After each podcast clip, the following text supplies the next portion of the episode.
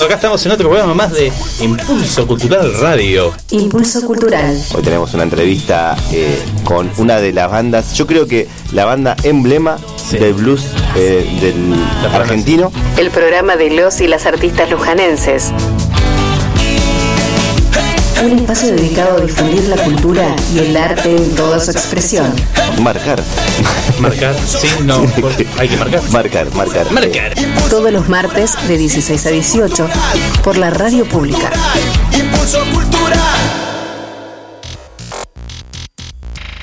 Radio Pública. Ya estamos y ahí vamos. FM 87.9. Bienvenidos una vez más a Radio Gorlami, esta fantástica transmisión gorlaminesca que ya está a punto a punto de empezar. Gorlami, un programa de gente que sabe. Pero no se acuerda. Bueno, entonces el terror tiene este contexto en el terror burgués de la Revolución Francesa. Si yo les pregunto, a ver, pero no ponerlos incómodo, eh, ¿qué son los jacobinos? ¿Algo? No, ni idea. No, Chicos de la secundaria. No, Sorry, not sorry. Martes de 18 a 20 horas por la radio pública.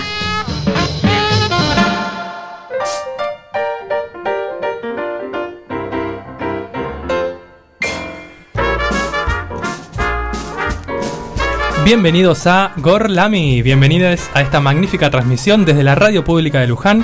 Y hoy tenemos un programa que nos va a transformar para siempre, para toda la vida, ¿no? Porque creo que si, si te pinchan con eso, Transformante. Sí. eh, no hay vuelta atrás. Me gusta volver a la época donde hacíamos guiños con el tema del Sí. programa.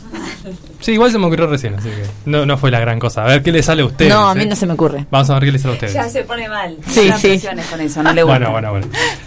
Te voy a dar todo lo que te voy a presentar, que es un montón para que lo pienses. Este programa no puede comenzar sin antes presentar a la persona que nos conduce por los caminos más sinuosos y más gorlaminescos de este multiverso, y ella es ni más ni menos que Lola. Muchas gracias Nacho, muy buenas tardes a toda la audiencia que está del otro lado, al equipo que los vamos a pasar a presentar y no se me ocurrió nada para ¿No? decir, me, me estresa tener que me hagan tener ideas bajo presión, pero sí, es transformante el programa del día de hoy, ¿no? Sí, ¿Podemos salir distintos de acá? ¿O no? siempre salimos distintos de acá. Bien, entonces, antes de arrancar, vamos a comenzar dándole la bienvenida a ella. Creo que el último programa No estuvo. no estuviste. No, hace mucho tiempo que no vengo no, no, Teníamos no, no. un micrófono cada uno. Mal, un Sí, auricular un cada auricular uno. cada Fueron uno. felices, Fueron Sí. felices. Yo tenía Le contamos al público que te gustaba la Sole. Sí, Sí, el, el sí, último sí, programa sí. en vivo. El Sí, último sí. programa en vivo, claro. Sí, Porque ya quedó eso. Cada vez que no estoy, eh, en mi ausencia, me, Siempre lo vamos a decir. me Sí. acosan con. Vamos a darle la bienvenida entonces a ella que ya se autopresentó, mi queridísima amiga personal, Rita.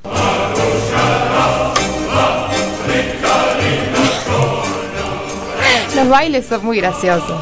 Lo- Los, bailes son cada vez más graciosos. Más, más fin de año. Sí, sí, sí, muy fin de año. Buenas tardes a todos y a todas. Sí, este programa es transformante, es eh, embelleciente. Bien. Bueno, no sé. Sí, sí. ¿Qué sé yo? Ege- Ponele. hegemonizante. podría ser- Hegemonizante. si te sale bien. Sí. Yo voy a contar algunas cosas ahora que no son muy hegemonizantes. Ah, bueno. Las caras. Bueno.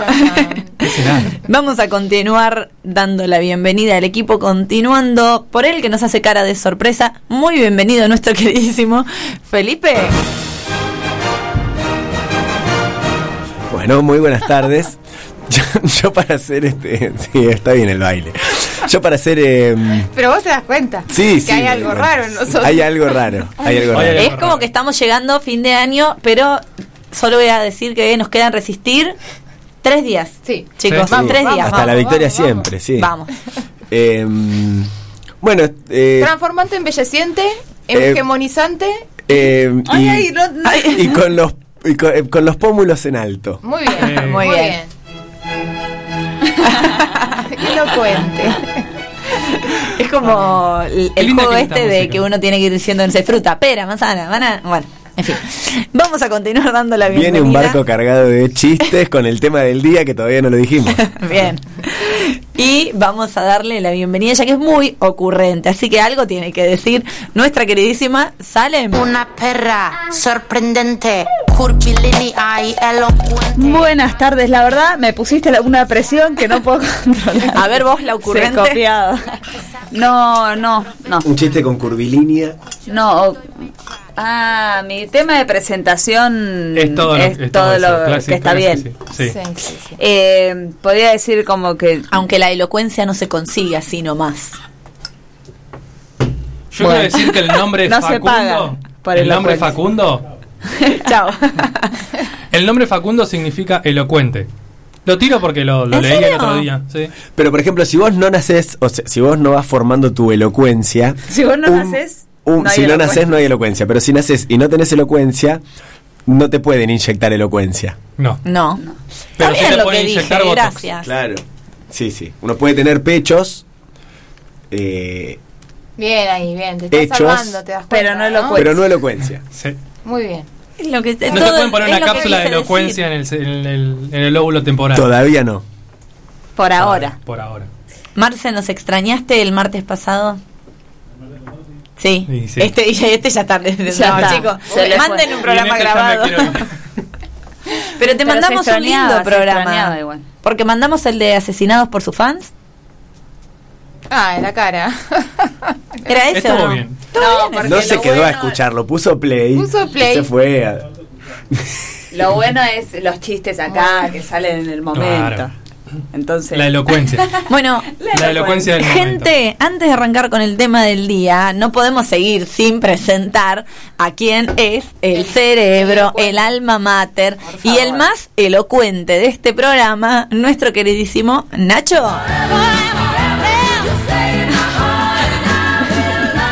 El único baile que me perdura es acabo de el- dar cuenta lo del nombre.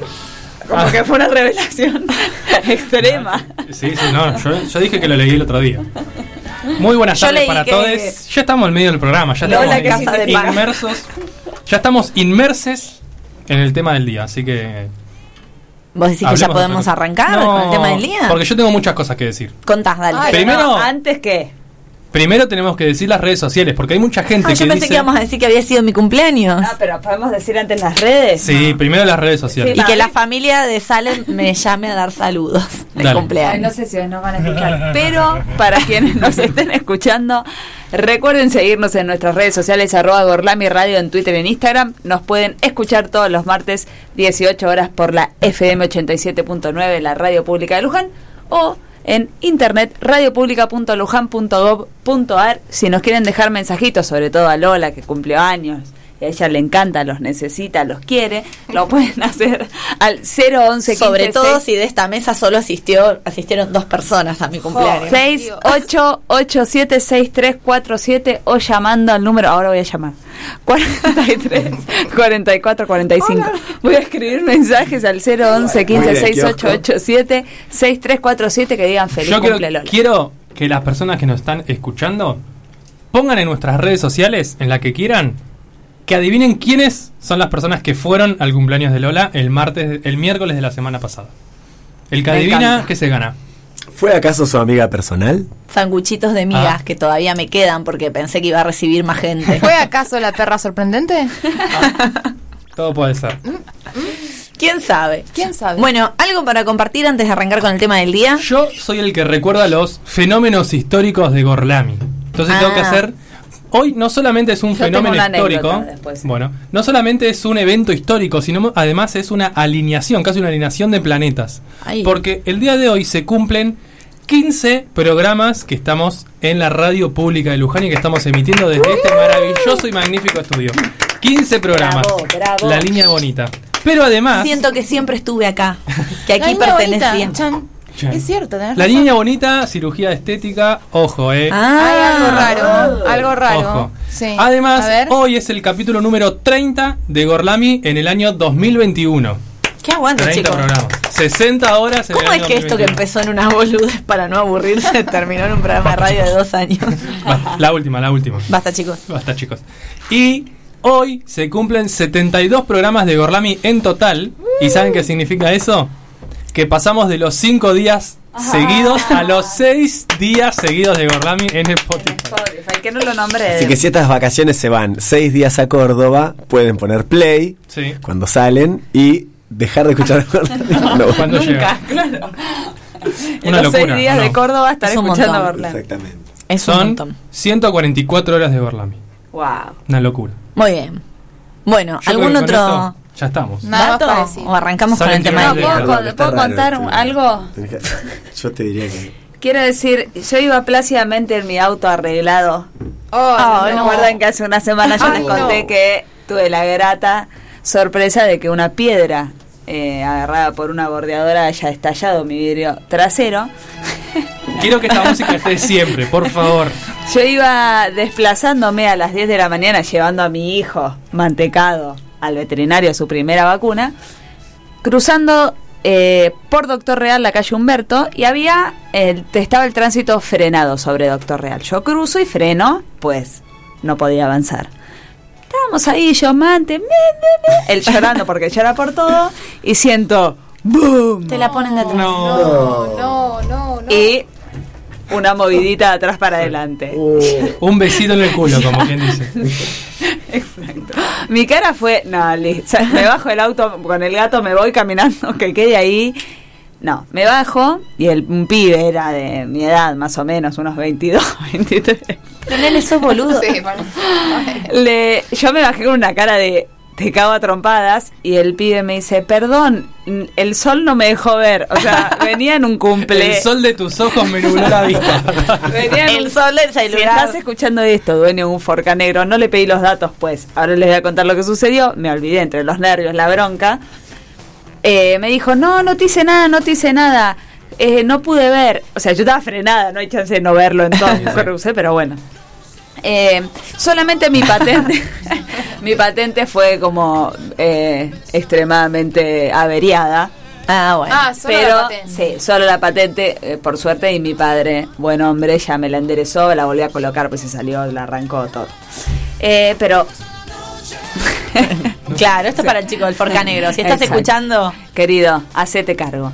Y nada, y él me dijo, ay, sí", yo le digo, no, ya con una cara de odio, digo, vengo de arreglarlo recaliente. Y él me dice, uy, yo vengo de chocar acá en la cancha de la liga. bueno, mira, querido, entonces te está pasando algo, Claro, loco, frená. dejá de usar el celular era. Chano. Claro, deja de usar el celu mientras manejas. Paren, igual- de chocar acá en la cancha. Hubo un, se viralizó un video en redes de violencia de género en la calle de una chica en Santa Fe que choca de atrás a un pibe y que el pibe casi le arranca la puerta del auto Lo vi, insultándola y la piba pidiendo perdón. No o sea, vi, me sí. súper angustió Bueno, Hay que porque ver la versión del chico del CAC que no nos Salem. importa. No, nada, se- yo me fui plácidamente. Ya va a salir el dije, video "Uy". donde Salem le dice, no, nene, mirá lo que no, haces, me- te voy a matar. Imagínense yo, no, por poco no le pedí perdón de estar parada y que el, el rayo del uno lo dejara ver. Pero Ese video es- No un poco mal de no haberle pedido los datos porque digo, mira, si después descubro que tengo un... Claro. Uno entiende que te podés enojar, pero bueno, No, no, ese fue. También entendés que podés chocar, que pero hay gente que se obnubila completamente. Ahí está Chano. No, no, y además que sobre Lo las amo, mujeres recae. cegado. Ay, pobre Felipe, Sobre se- las se mujeres está perdiendo todos los chistes más. de Marcelo. Sí, tal cual. Ah, no sé, sí, sí, más. sí. Sí, que una mujer tenga un accidente, que choque Sí, sí, sobre las mujeres. y es que ahí, tenga la, culpa o que esté involucrada nada más No, es un montón. Sí. Sí, sí, and- sí, me ha pasado. Sí, sí, me, Me ha pasado. bueno, Choqué en la cancha de la liga y después choqué un par de más. arrancamos con el tema del Arrancamos día. con el tema Vamos. del día. A por ello. Ya. Ya.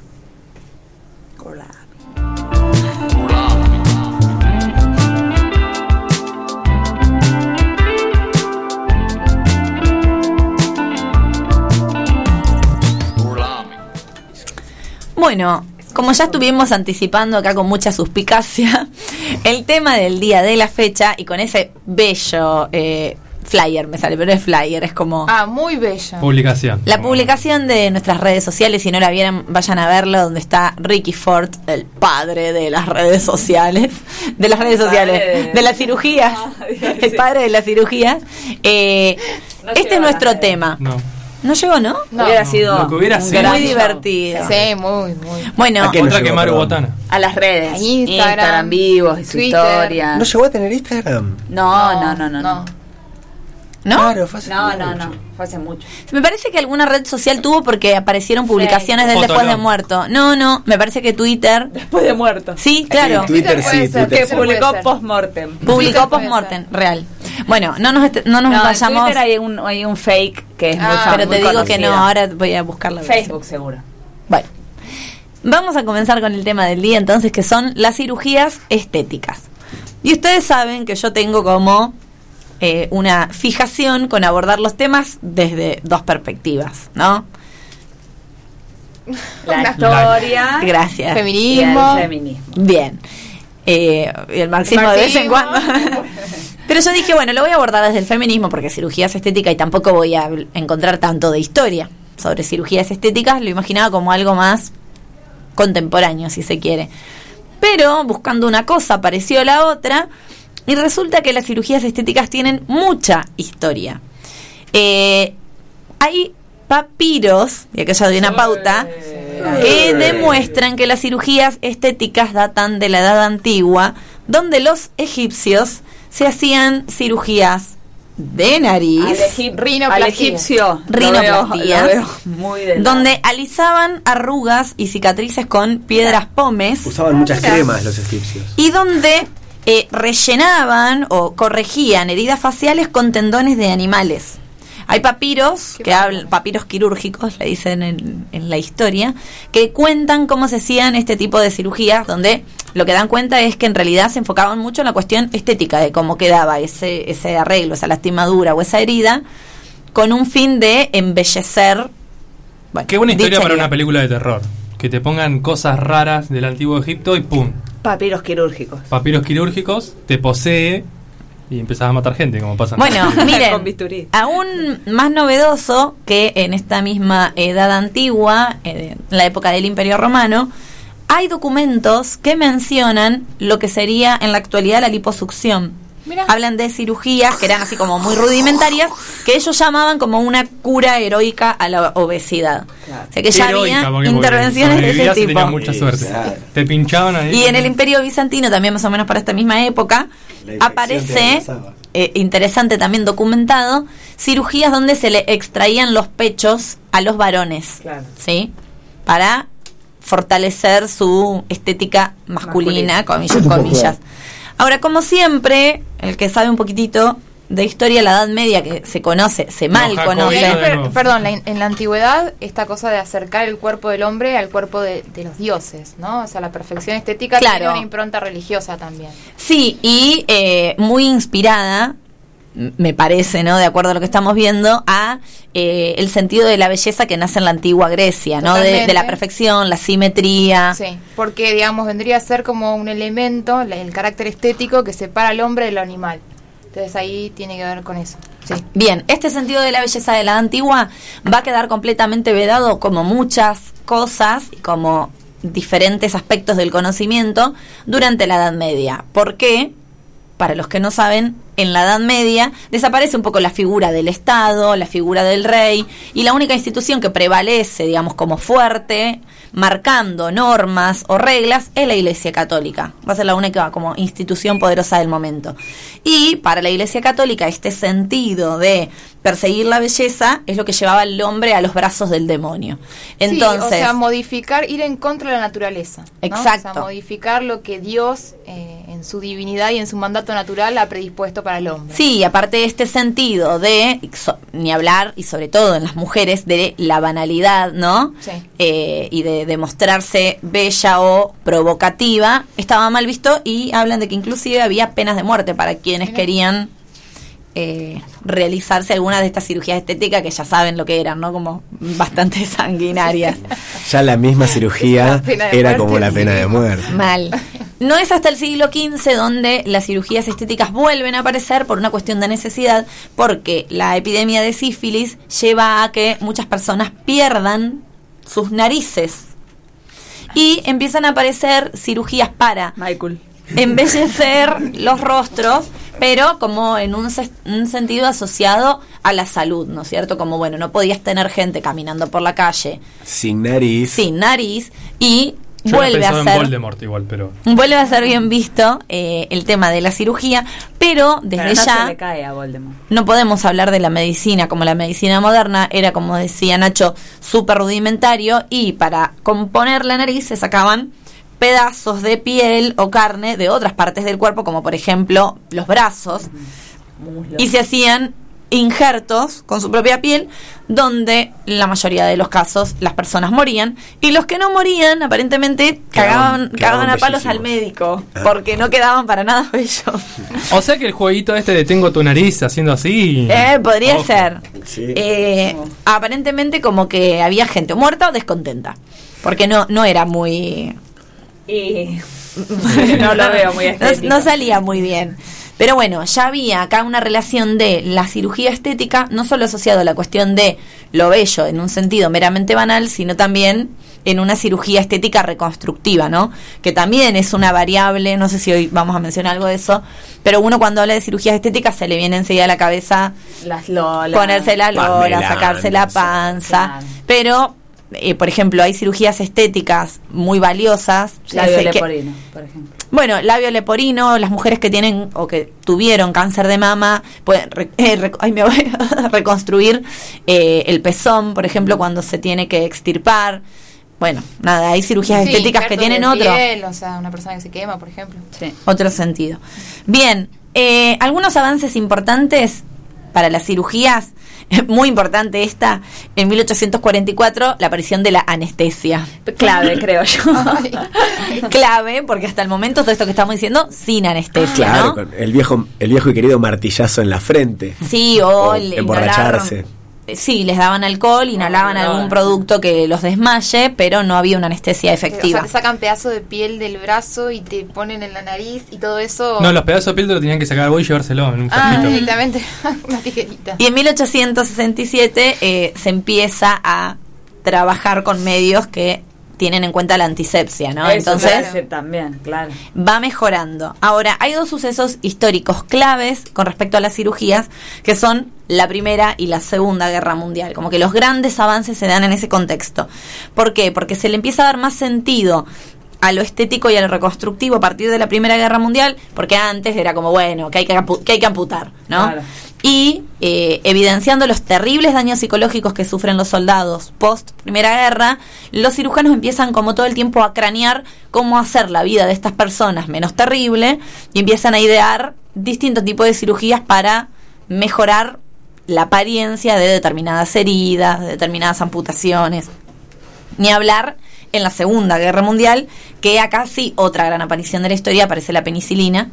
Entonces, como bueno, son avances claves. Ahora, hasta ahí había en la antigüedad una cuestión sí asociado a lo estético, después en el siglo XV asociado a la salud, en la Primera y Segunda Guerra Mundial, primera mitad del siglo XX, también asociado a la salud, pero ya de 1950 para adelante, la cirugía estética empieza a ser un producto de consumo, básicamente. Eso me viene perfecto para lo que voy a decir después. Hay que recordar. Genial. Tomen nota de lo que dije. Está ahí. Producto de consumo. Eso. En 1950 la cirugía empieza a ser un bien de consumo y obviamente quienes están más eh, presionadas por la sociedad a responder a un determinado estereotipo o, o modelo hegemónico de belleza son las mujeres, por supuesto.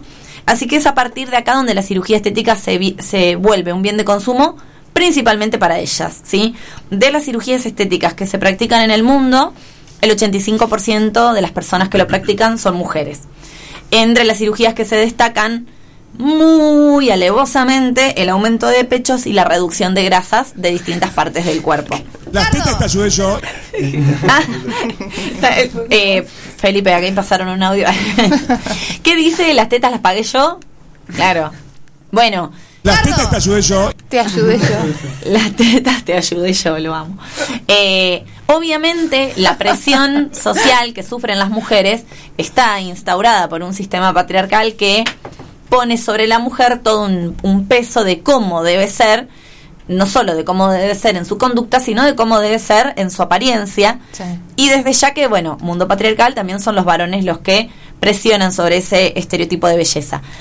La sociedad, y cuando hablamos de la sociedad decimos eh, todo esta, este sentido de belleza tradicional que se transmite de generación en generación, pero sobre todo hoy los medios de comunicación, las publicidades y la industria toda, ¿no? Porque, bueno, después vamos a ver un poquito más, pero crean, la industria crea una necesidad, ¿no?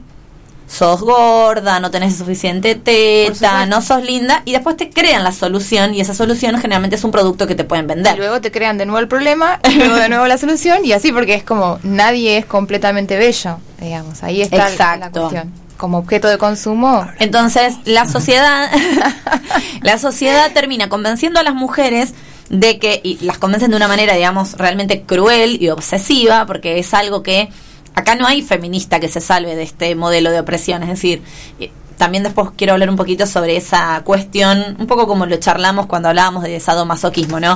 Se puede ser feminista y hacer una cirugía estética, se puede ser feminista y practicar tal o cual cosa, y en realidad ser feminista no te exime de las presiones que genera el patriarcado, digo, puedes ser muy feminista y sentirte gorda igual, porque eso ya está tan metido en tu Sí, sí, cabeza que es un chip del que es no una, se puede es una escapar. subjetividad creada ya. Exacto. No lo podemos, o sea, lo podemos Muy racionalizar, pero no quiere decir que no lo vamos a sentir.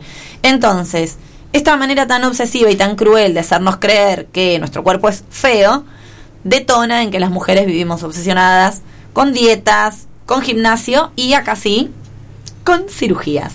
Chicos, nivel que eh, hay médicos que testimonian de cirugías estéticas que han hecho donde mujeres se quitan el dedo meñique para que no les duelan los zapatos con tacos. Hay, hay otras cuestiones interesantes esperaba hubiera- para que no le duela el pelo, Yo- no sé cómo... No, yo estaba no- pensando en el dedo meñique de la mano encima. No, eh, algunos médicos dicen que se rehusaron a hacer esas cirugías y otros médicos dicen que bueno, que si la mujer alega Si hay dolor, plata.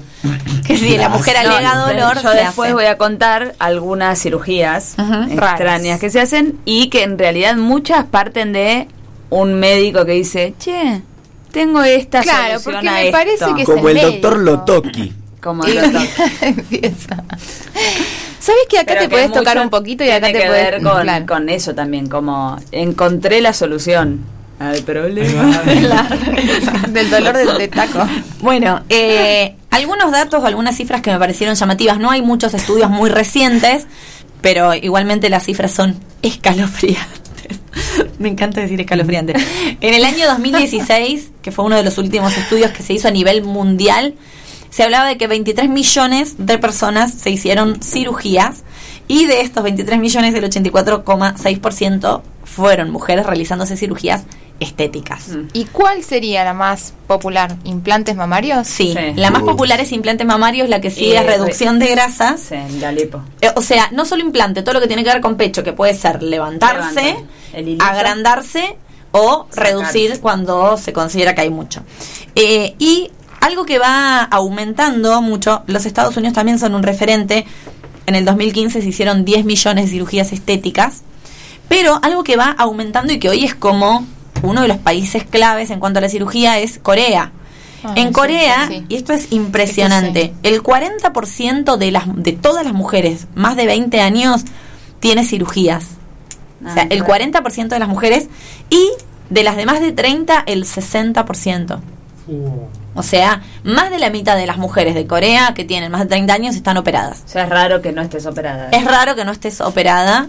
eh, y me vino, bueno, no, no voy a caer con una anécdota, pero que un compañero, no, Cae, cae, cae. Danilo, Es lo que nos gusta, es lo que nos un gusta amigo que nos contaba que fue, bueno, es que igual es muy prejuicioso lo que él dijo, de que fue a Corea Bueno, y se sorprendían de, ay, qué perfectas las mujeres, Ah. como increíblemente, una belleza muy Hegemónica. hegemónica. Pero se occidentalizan en sus Eh, cirugías. eso puede Sí. ser, pero digamos, toda la cosmovisión oriental, desde la mitología y demás, como que está siempre implícito que la belleza es como una forma de sublimar eh, el impulso animal, si se quiere. En vez de, de- de que aparezca el castigo, la técnica y la ¿Es que se belleza. Para, no, no, porque la técnica y la belleza en la comida, en los edificios, en el cuerpo, vieron que son técnicos y bellos con todo. O Sí, sea, hay sí. una cuestión técnica y de la belleza y de la superación técnica que ya está desde la mitología, que no es, o sea, obviamente que el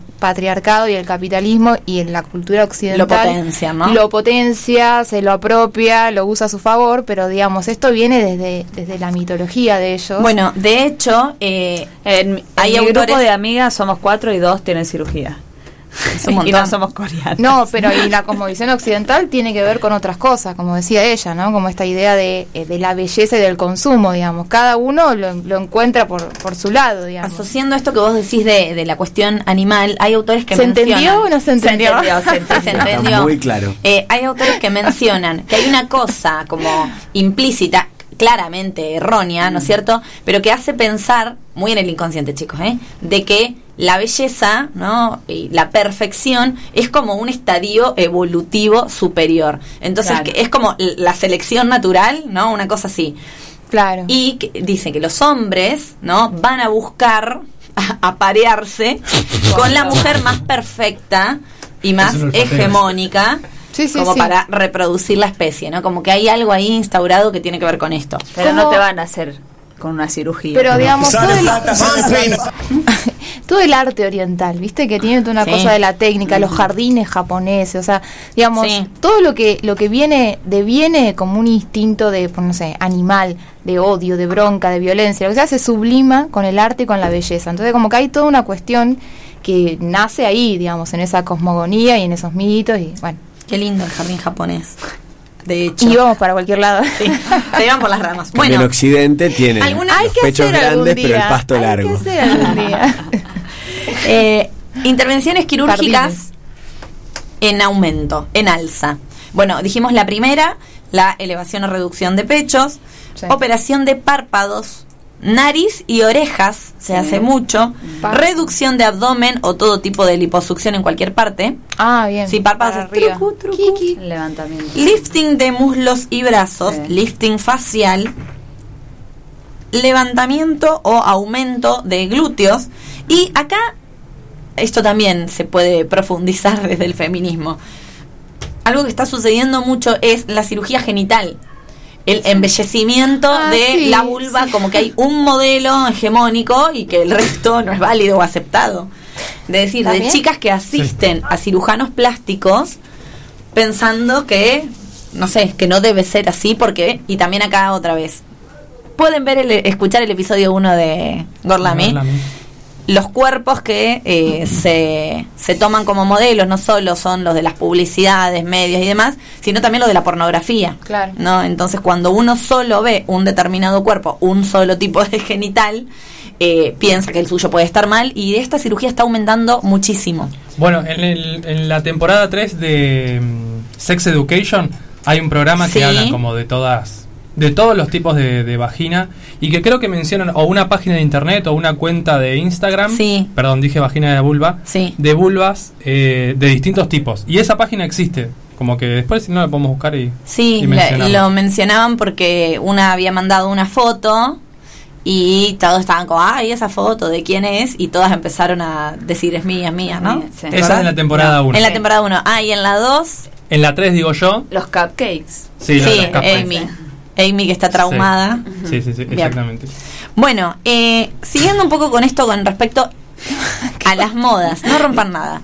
Eh, también es loco como las personas somos tan permeables al consumo, a lo que vemos, que a raíz de la aparición de las hermanas Kardashian en la tele, lo que aumentó notablemente son las cirugías de glúteos. Como y, que y el no sé si vas a mencionar algo pero tiene que ver mucho con Decilo. las Kardashian el corset no, no lo iba a mencionar. ah, que también tiene que ver con la estética no es cirugía porque no no hay una operación no hay una intervención pero es el corset que conoces Sí. que reduce mucho la cintura lo que pasa que vos tenés que tener un cuerpo que después el culo te quede grande, ¿no? Que reduzcas Sí. y seas flaquita. No es para hacerte flaca, sino para moldear el cuerpo de tal manera que la cintura será ínfima y los pechos y el culo sean Claro. gigantes. Pero es asesino el corset. Sí, Sí, sí. me imagino. Eh, que igual eh, las, Kardashian, las Kardashian tienen eh, marcas de un montón de cosas y entre ciertas cosas venden este tipo de productos de corset distintos porque es malla con que el culo te lo agranda, que te agranda el pecho, que te levanta Ay, sí. la pierna, Ah, que pero te yo pensé que eran fotos. con todo y eh, muchas igual promociones hay de, de estos corsets acá en Argentina. Mira, no sabía que acá en Argentina había llegado. Bueno, estamos tan permeables a las modas que las cirugías también van cambiando con respecto a esto. Y lo, lo que me pareció triste de leer es que hay varios estudios que demuestran que a medida que aumenta el poder social de las mujeres, es decir, a medida que la mujer se encuentra más, más empoderada o ha adquirido más derechos o participa más de la escena pública, más le exige la sociedad que sea bella y perfecta desde lo estético. Entonces, a diferencia de lo que uno que, eh, pensaría, ¿no? Bueno, las mujeres están empoderadas, son libres, no van a responder a estos modelos hegemónicos de belleza, está sucediendo exactamente lo contrario. Frente a la presión social de mantenerse afuera en la vida pública, eh, digamos, y accediendo a todos estos derechos, la presión social de que sea bella y perfecta es aún más grande.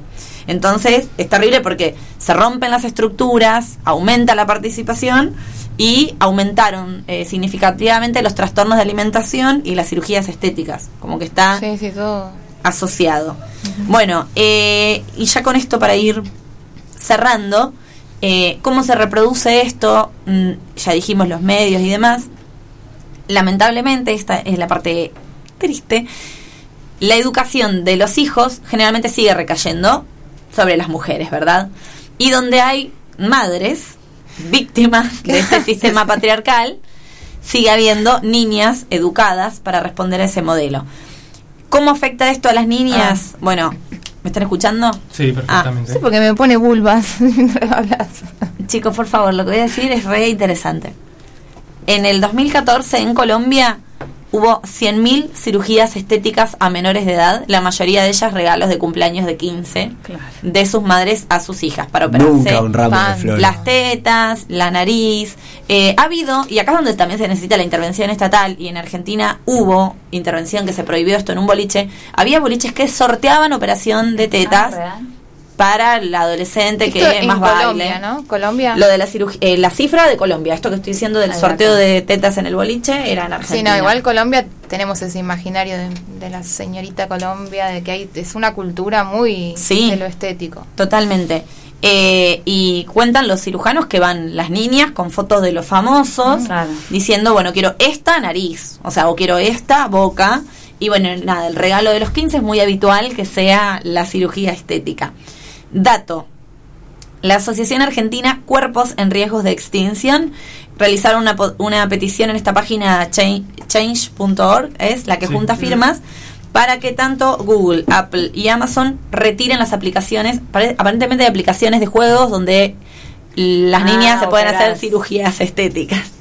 Entonces pones una foto y agarras un Y bisturí y y, te modifica. Ay, no. ¿A tu propia foto? Sí, podés poner tu foto y modificar. Bueno, los filtros son un poco eso también. Exacto. Sí, o sea, también no aceptarse a uno en el nivel de ni siquiera poder poner una foto sin un filtro. Vieron que parecemos todos muñecos en, Sí. en las redes sociales. Y bueno, por último, esto Hashtag que, sin filtro. que aparece eh, es, bueno, ¿dónde se posiciona el feminismo con respecto a todo esto? no Leí varias feministas que hablaban sobre el tema de las cirugías estéticas y eh, hay mucho negocio con el feminismo, ¿no es cierto? Hay como un nuevo, en realidad ni siquiera es un nuevo feminismo, hay gente que se aprovecha del feminismo y hace de esto un negocio diciendo, bueno, eh, nada, empoderate, gana autoestima, ve, mírate en el espejo y sé quién quieras ser, ¿no es cierto? Eh, hablando otra vez de que Eso nos lleva al primer capítulo de verdad. eso no sé, el primer capítulo de Berlami. Hay muchos portales de salud, inclusive, diciendo que eh, la autoestima mejora cuando haces una cirugía estética. Obviamente hay muchos otros que demuestran lo contrario, que eh, obviamente la autoestima no es algo netamente... Somos seres sociales, no es algo que se Claro. crea de, de un individuo aislado, y si la sociedad sigue oprimiendo para el mismo lugar... Hoy te sacaste la panza y mañana se te van a caer los brazos y vas a crear otra necesidad. Sí me parece interesante una postura bastante conciliatoria de algunos sectores del feminismo. Hablamos acá ya de feminismo radical y liberal. Sí. Obviamente el feminismo liberal, que es el que dice, empodérate y muestra tu foto en culo que está bien, porque en definitiva sos libre de hacerlo, que dice, bueno, si te hace sentir mejor que te operes, Hacelo. hacelo. Y el otro sector del feminismo también dice lo mismo, pero lo que dice es, no perdamos de vista que estamos respondiendo a una presión social de ser bellas y perfectas. Digo, si te cambia vos realmente, si lo necesitas para vivir, para ser feliz, si te va a cambiar la vida, como que no encontré posiciones de feminismo que se opongan radicalmente, si no, viste, sos funcional al patriarcado, sino bueno, cada uno es libre de hacer con su cuerpo lo que quiera, pero sí por lo menos poder tener la perspectiva crítica, decir, che, ¿por qué estás modificando No es tu cuerpo tuyo, claro. y estás exponiendo tu salud? Eh, porque uno siempre dice, bueno, lo hago para mí. Hmm. Bueno, en ese lo hago para mí, qué cosas se esconden y qué hay detrás. Así que bueno, eso es todo por mi parte. Muy bien. Espectacular. Muy bueno. Muy claro. Sí, no sé si. Muy hermoso. Bello. No para. Vamos con un temilla musical entonces. Ah, bueno, dale. Seguimos aquí en Gorlami desde la radio pública de Luján y vamos a escuchar la canción que a todos nos gusta mucho, creo, Sí, ¿no? ay, no sé cuál es. Al menos. Es Barbie Girl. Ay, sí, me. Aqua. Pensé que no iban a poner mi tema. ¿Cómo que Obvio no? que Si pusimos más temas solo Rita, para Rita, tu Rita tema. no quería. No, sí, iba muy bien con ¿Qué esto. querés? ¿Uno de la Sole? ¿No sí, que siempre. la. ¿Vos querés revolear el poncho? Claro. Con Se este, puede, igual este, este tema reba. Es para revelar el plástico. Bueno, vamos entonces Sí. a escuchar Barbie Girl de Aqua.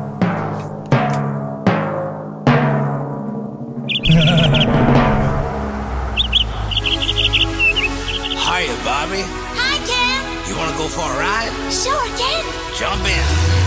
I'm a Barbie girl in the Barbie world. Life in plastic, it's fantastic. You can brush my hair, undress me everywhere. Imagination, life is your creation. Come on, Barbie, let's go party.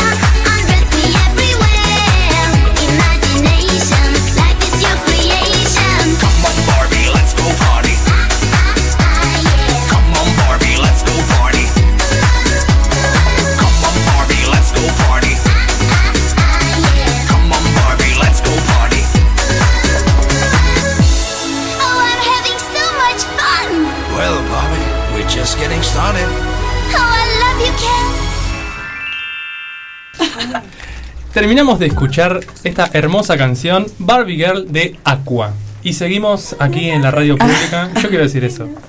¿Qué le pasa? Salem Y no puede dejar de bailar. Y seguimos. Seguimos aquí en Gorlami desde la radio pública de Luján. ¿Podemos compartir el Instagram? Sí, compartámoslo de nuevo. El Instagram, ¿cuál es? No, no, ella quiere compartir en Instagram Ah. de la. De, de Vulva De Gallery. D.vulva.gallery es De el- THE. Sí, sí, de.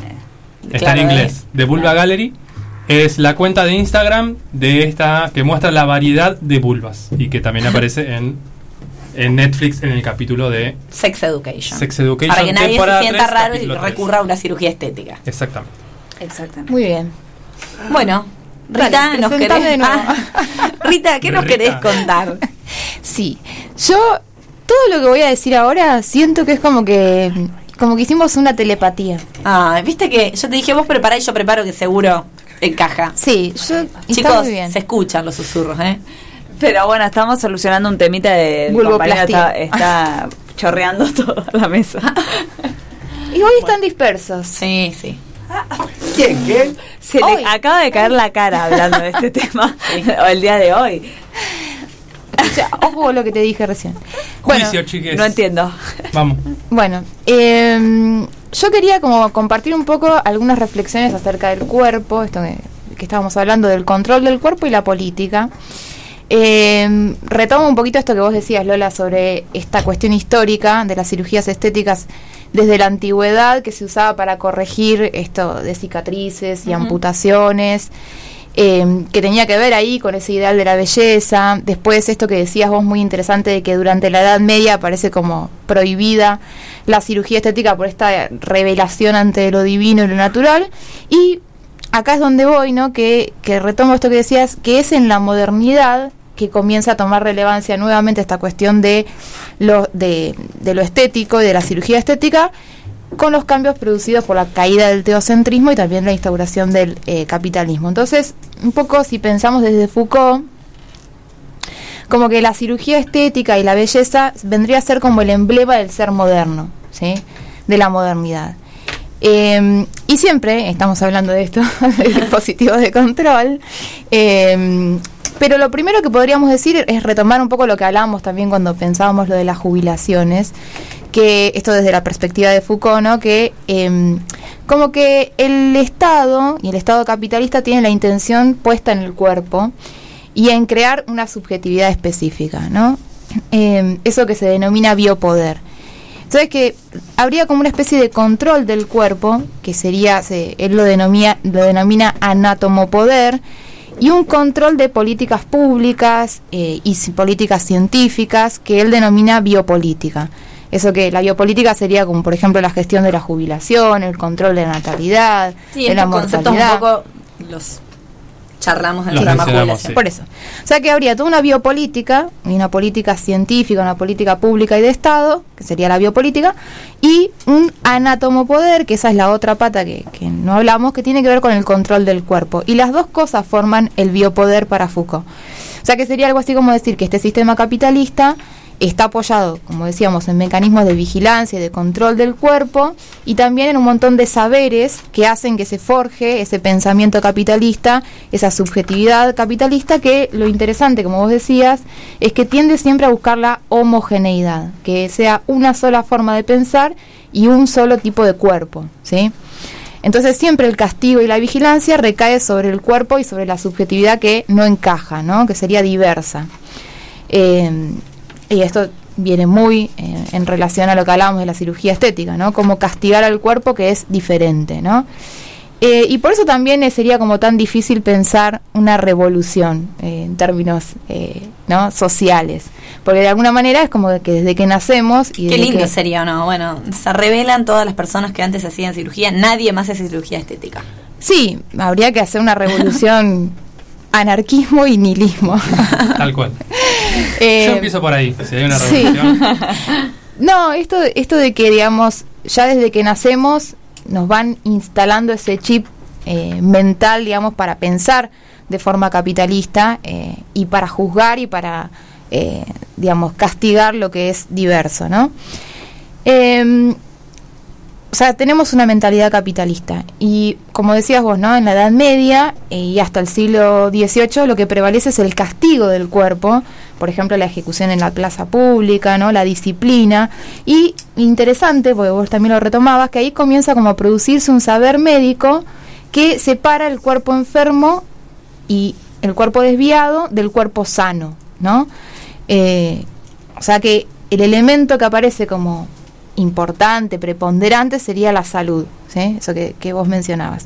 O sea que el cuerpo disciplinado es el modelo a seguir, el cuerpo disciplinado del soldado, el cuerpo disciplinado del sacerdote que ayuna, por ejemplo, vendrían a ser como esos modelos que relacionan el ejemplo del discurso militar y el discurso religioso. Y aparece toda una cuestión de la pulcritud, de ser pulcro, ¿sí? que, se- que es un discurso que proviene de la religión y pasa a ser una racionalidad del Estado. Déjame mover las manos. bueno. Cualquiera. Ella sola. Psiquiátrica. Le hablo a mis voces. en mi propia mente. Además está tentada, porque Sí. desde hoy está como queriendo largar una risa. con los aparatos? No, me lo saqué un cachito para tomar mate. Ah. Es- Eso es el Para poder compartir. ¿eh? mis plásticos. Tus propios mates. Entonces, eh, emerge esta biopolítica del control de lo sanitario que se presenta como una verdad científica. Los médicos, por ejemplo, combaten la obesidad en función de la salud, ¿no? Del criterio de salud, o sea que salud y ciencia es como el eje de control sobre el cuerpo. Pero en la posmodernidad, eso que vos mencionabas un poco, hay como una especie de ruptura con ese ideal de la salud. Y la cirugía estética, digamos, muchas veces, como decíamos, pone en riesgo la salud y aún así la gente se la sigue practicando y realizando. ¿Por qué? Porque evidentemente hay algo que está por encima de ese ideal simbólico de la salud. Hay como se produce, digamos, en algún momento una ruptura con ese ideal y hay un saber sobre el cuerpo, diría Foucault, que no es exactamente la sabiduría del funcionamiento del cuerpo, sino poder dominar las fuerzas del cuerpo. Em, sería como llevar al extremo esa funcionalidad del cuerpo. Entonces, el cuerpo deja de ser ese envoltorio para la salud y pasa a ser el protagonista, ¿sí? El cuerpo en sí mismo. Y decíamos que es el emblema del ser moderno porque sería como una especie de expresión de libertad, de autonomía. Yo puedo y soy dueño de mi cuerpo y puedo hacer con mi cuerpo lo que quiera, ¿no? O sea, te hacen creer que en realidad vos podés hacer eso, tenés esa libertad de ser como querés, cuando en realidad ese ser como querés, como decíamos, es pura racionalidad eh, biopolítica, hegemónica y demás. Bauman eh, dice que la característica como más importante de la sociedad de consumidores, de consumidores es la capacidad de transformar a los consumidores en productos consumibles. Entonces, con esa lógica, el cuerpo posmoderno pasa a ser, eh, como pasa de, de ser, de pasar de las instituciones disciplinadoras como la escuela y la cárcel, a ser un producto que se comercializa, el mismo cuerpo. Entonces triunfa la cirugía estética, por ejemplo, y otros saberes cien- científicos, entre otros.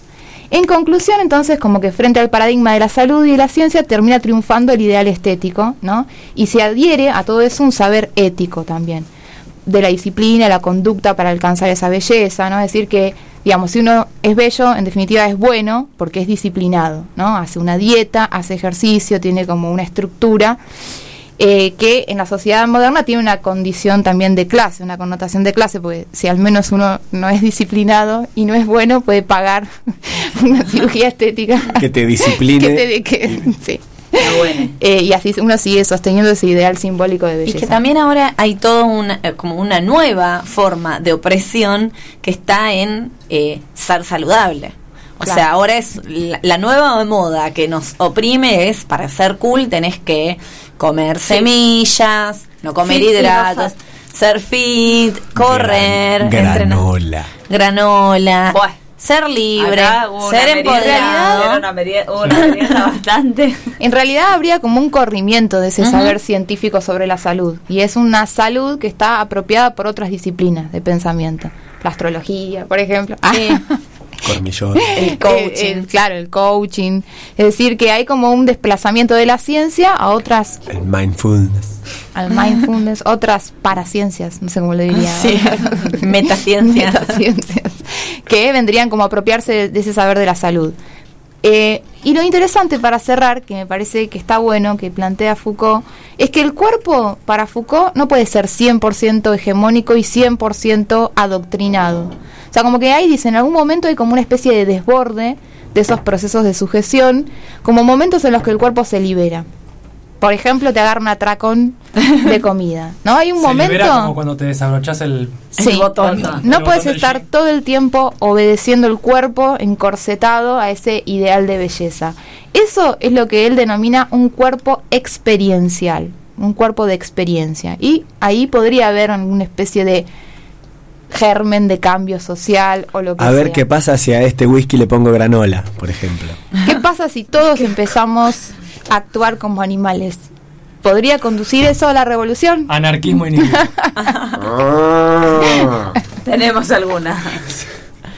Bueno, pero sobre el feminismo también, ¿no? Hay toda una cuestión de, de repensar ese ideal de belleza y de que cada uno se pueda reapropiar eh, o pueda construir su propia representación de la belleza. Yo creo que hoy, en, hoy también está la otra cara. Yo adhiero, adhiero a la idea de que cada uno eh, tiene que ser libre de hacer con su cuerpo lo que quiera, pero creo que seríamos más libres cuando no nos pese tanto la mirada de los otros sobre nuestro cuerpo. o sea. Sí, y también dejen de dejemos de hablar del cuerpo de los demás. Bueno, ni hablar, qué flaca que está. Eso está buenísimo. Cualquier eh, Sí. aspecto. Sí, sí, sí. Chicos, yo me operé de la vesícula, la pasé mal, bajé un montón de peso y, la gente. Sí, ¿qué? Ay, estás divina, qué flaca estás. culpable. Sí. Quédate ahí, estás en tu Quédate mejor ahí. momento. Volvete a poner la vesícula. Eh, bueno, nada, uno siempre está atento a esos comentarios y de hecho, bueno, analizar cualquier tapa de revista es ver, recuperó su figura luego de seis meses de ser madre. Pero también hay una, por ejemplo, cuando hablábamos del, del porno feminista, ¿no? De mostrar otros cuerpos, eh, que también creo que es propio de esta época y que es interesante. Igual ¿no? también, eh, igual, Pero o sea, lo celebro y está eso- bueno, pero también es cierto que hoy garpa ser progre, o sea, hay un montón de marcas de mierda que tienen niños esclavizados produciendo remeras, pero ponen unas chicas de, no sé, 70 kilos que antes no las ponían en una bikini solamente para ir con, con la corriente de lo que, lo que se debe hacer. Anarquismo y nihilismo. No, y sobre eso también se hace una como un nuevo estigma, digamos, Sí. siempre. No es que lo hacen para, che, relajemos, hay que dejar de hablar del cuerpo de los demás o hay que tratar Chicos, de... el Photoshop, o sea, a ver, no hay fotos reales en ningún lado, no hay fotos reales ni nuestras en las redes sociales. Yo tengo fotos reales. ¿O no? Habla por vos. Marce, ¿tenés fotos reales? Voy a entrar a tu Instagram ya. A ver si hay filtros. Yo saco fotos con cámara analógica, ahí no hay Photoshop. Ay, yo subí un par de con También, es analógica, verdad. no había Photoshop. No, es cierto lo que dice, digamos. Hay y con las redes sí, solo para cada vez más una decisión entre el cuerpo real y el cuerpo Y- que se construye. Y esto de lo que, hablaba, lo que hablaba Lola de Igual las está bueno porque te evitas la cirugía. Vos construís un alter ego ahí en las redes. no está bueno. Las Kardashian Y si quieren chicos, saber más, igual paren. escuchar tenían el discurso un poco de cuerpo real, en realidad, porque son todas culonas. Sí. eh, Sí. y Sí, pero su decías, cuerpo no, real es un producto. Eh, Ah, muy bien, Y muy además, eh, Sin totalmente cirugiado. Sí, digamos. mal. No es que, pero el- eh, entendés como dentro de- del, del Pero esto de, de la imagen Boom. y de cómo uno se muestra, o sea, nosotros somos una generación que cuando era adolescente no, no existía Instagram, por suerte. Fotolog. No hay registro, ahí hay Fotolog, pero si vos ves, vas hoy, asistís a una comunión, la foto de las niñas adelante de- con el librito es posada, es trompa, mirada, Ah, sí. Ah, o sea, l- los chicos saben Pero, posar ante cualquier Jesús. situación, no hay no hay momento, no hay fotos espontáneas. ¿Dónde está mi Eucaristía? Bueno, Sí, una sociedad que para mí va cada vez más al extremo. En lo, en lo Sí. virtual Ah. hay como una, en lo virtual hay como una especie de de, de, al- de alter ego y de, y de avatar y de completamente cada vez más despersonalizado y diferenciado de la vida real. Y los filtros tienen también cada vez más que ver cual. con eso, Claro, ¿no? es como que Y Internet aparece- vino a legitimar la esquizofrenia. Pero Es eso una sociedad esquizofrénica. Completamente. No, y esto repercute directamente en los índices de depresión de los niños y adolescentes, las tasas de suicidio, de autoflagelación, o sea, ahí se- están mostrándose al mundo en una realidad que no es tal Que claro, o sea, ¿qué es lo real? Bueno, ahí eso es, es Otro programa, otra discusión. Para fin de año podemos hablar Estaban la en cualquiera, realidad, de la mal. realidad. No, bueno, igual mucho de lo que estuvimos comentando recién lo mencionamos en el programa de redes sociales de Sí. la primera temporada, así que pueden buscarlo. Y el No día, la vez que hablamos de la hija de la reina también, en También, la etapa- y la vez que hablamos de sí. Jimena Barón también. es. J. Mena. Sí. Él tiraba Y el de Oriana Sabatini también. el de También. Oriana. Los límites del humor. Yo Bueno, quiero saber bueno. las cirugías raras. Bueno, pero Pero primero escuchemos un temita musical. escuchemos un temita. Bueno, bueno, muy bien. Vamos a escuchar Fake Plastic Trees de Radiohead. Ponele.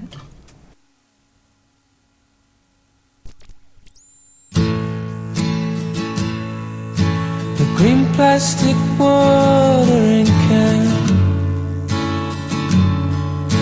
a fake Chinese rubber plant and a fake plastic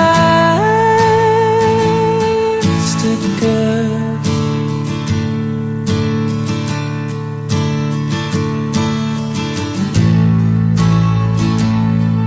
That she bought from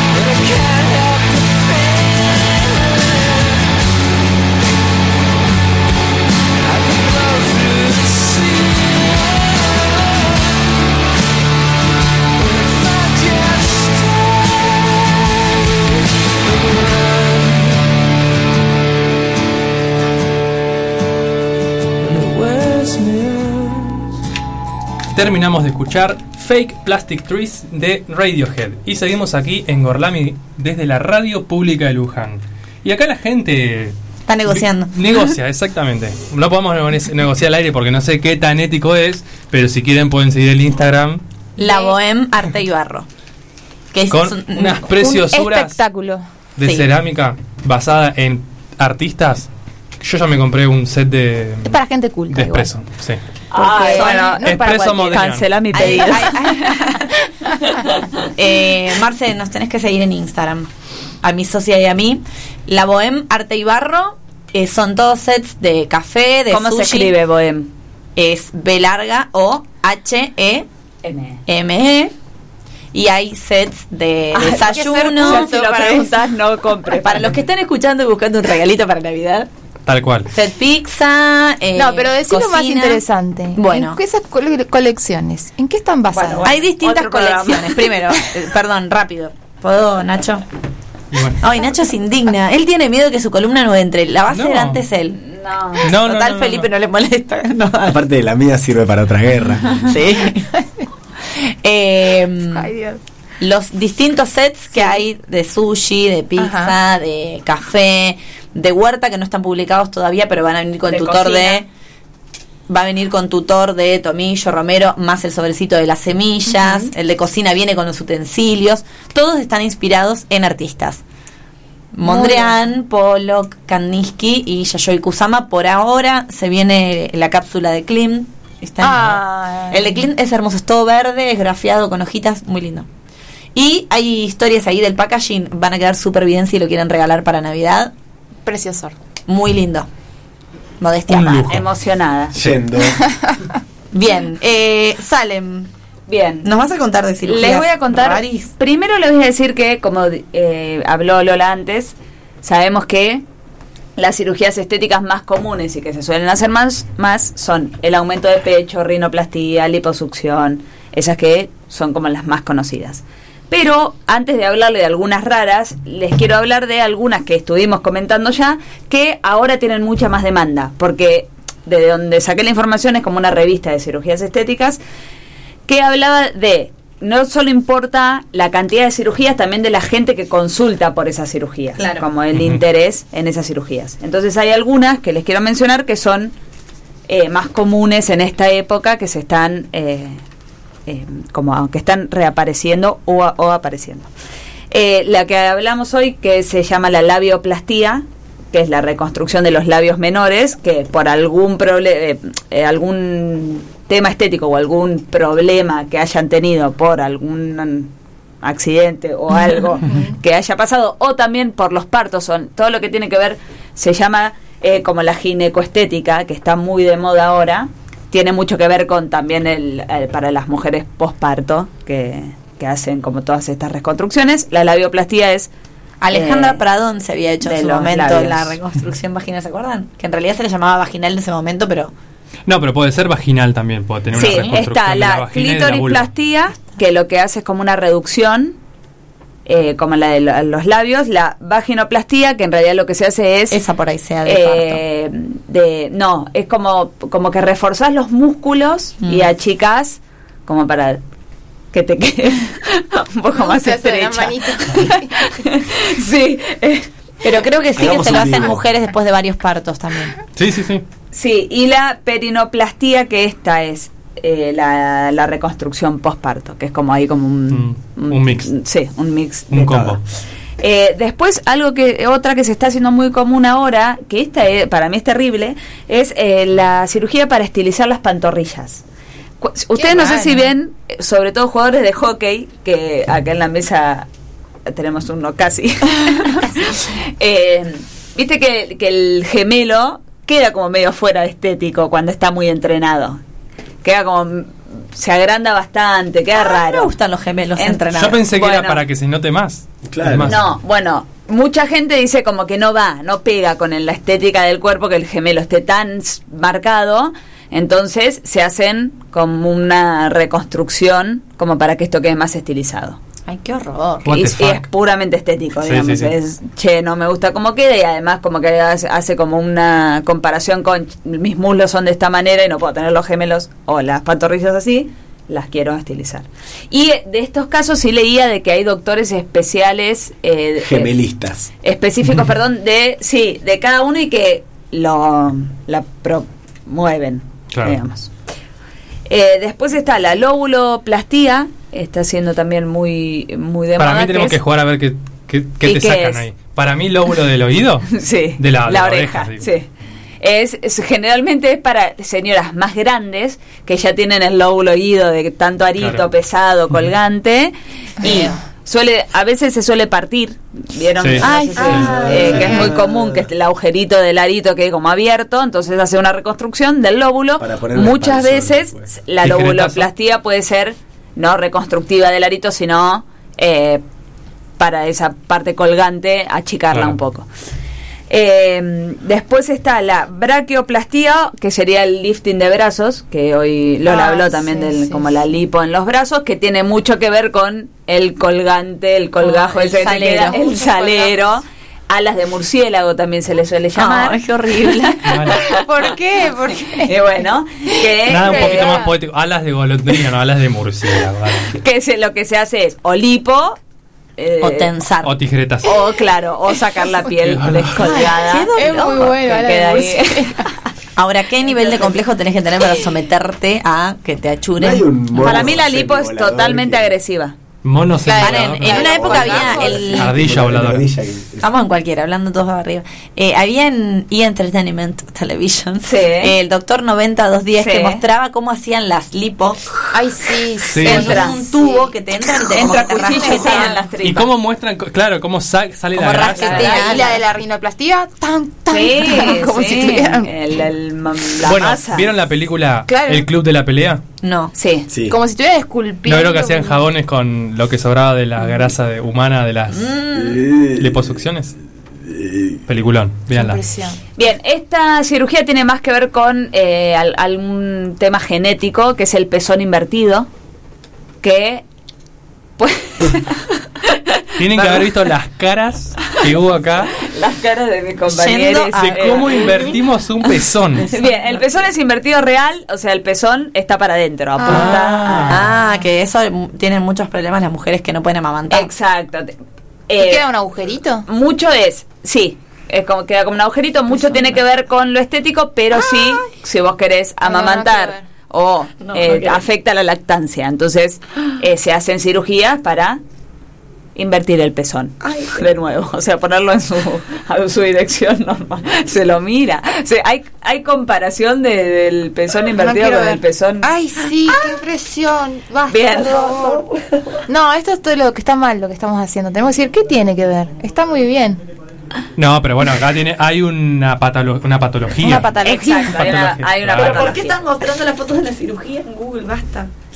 Hay una patología que no tiene, no, o sea, no, no afecta nada al cuerpo salvo que te moleste estéticamente o quieras ser madre y, Y dar la teta y eso afecta. Pero a la podría no lactancia, ser una entonces- patología. Podría no ser una patología si Podría la ser persona no bello decide incluso. lactar. Exacto. En otra Sí, sí, cultura. Sí, tal cual. Sí, en una cultura que la biopolítica y el anatopoder Exacto. tenga otras reglas. Sí, que sea Anato, anarquista y regla. nihilista. La sana torrina. Y capaz Sopla.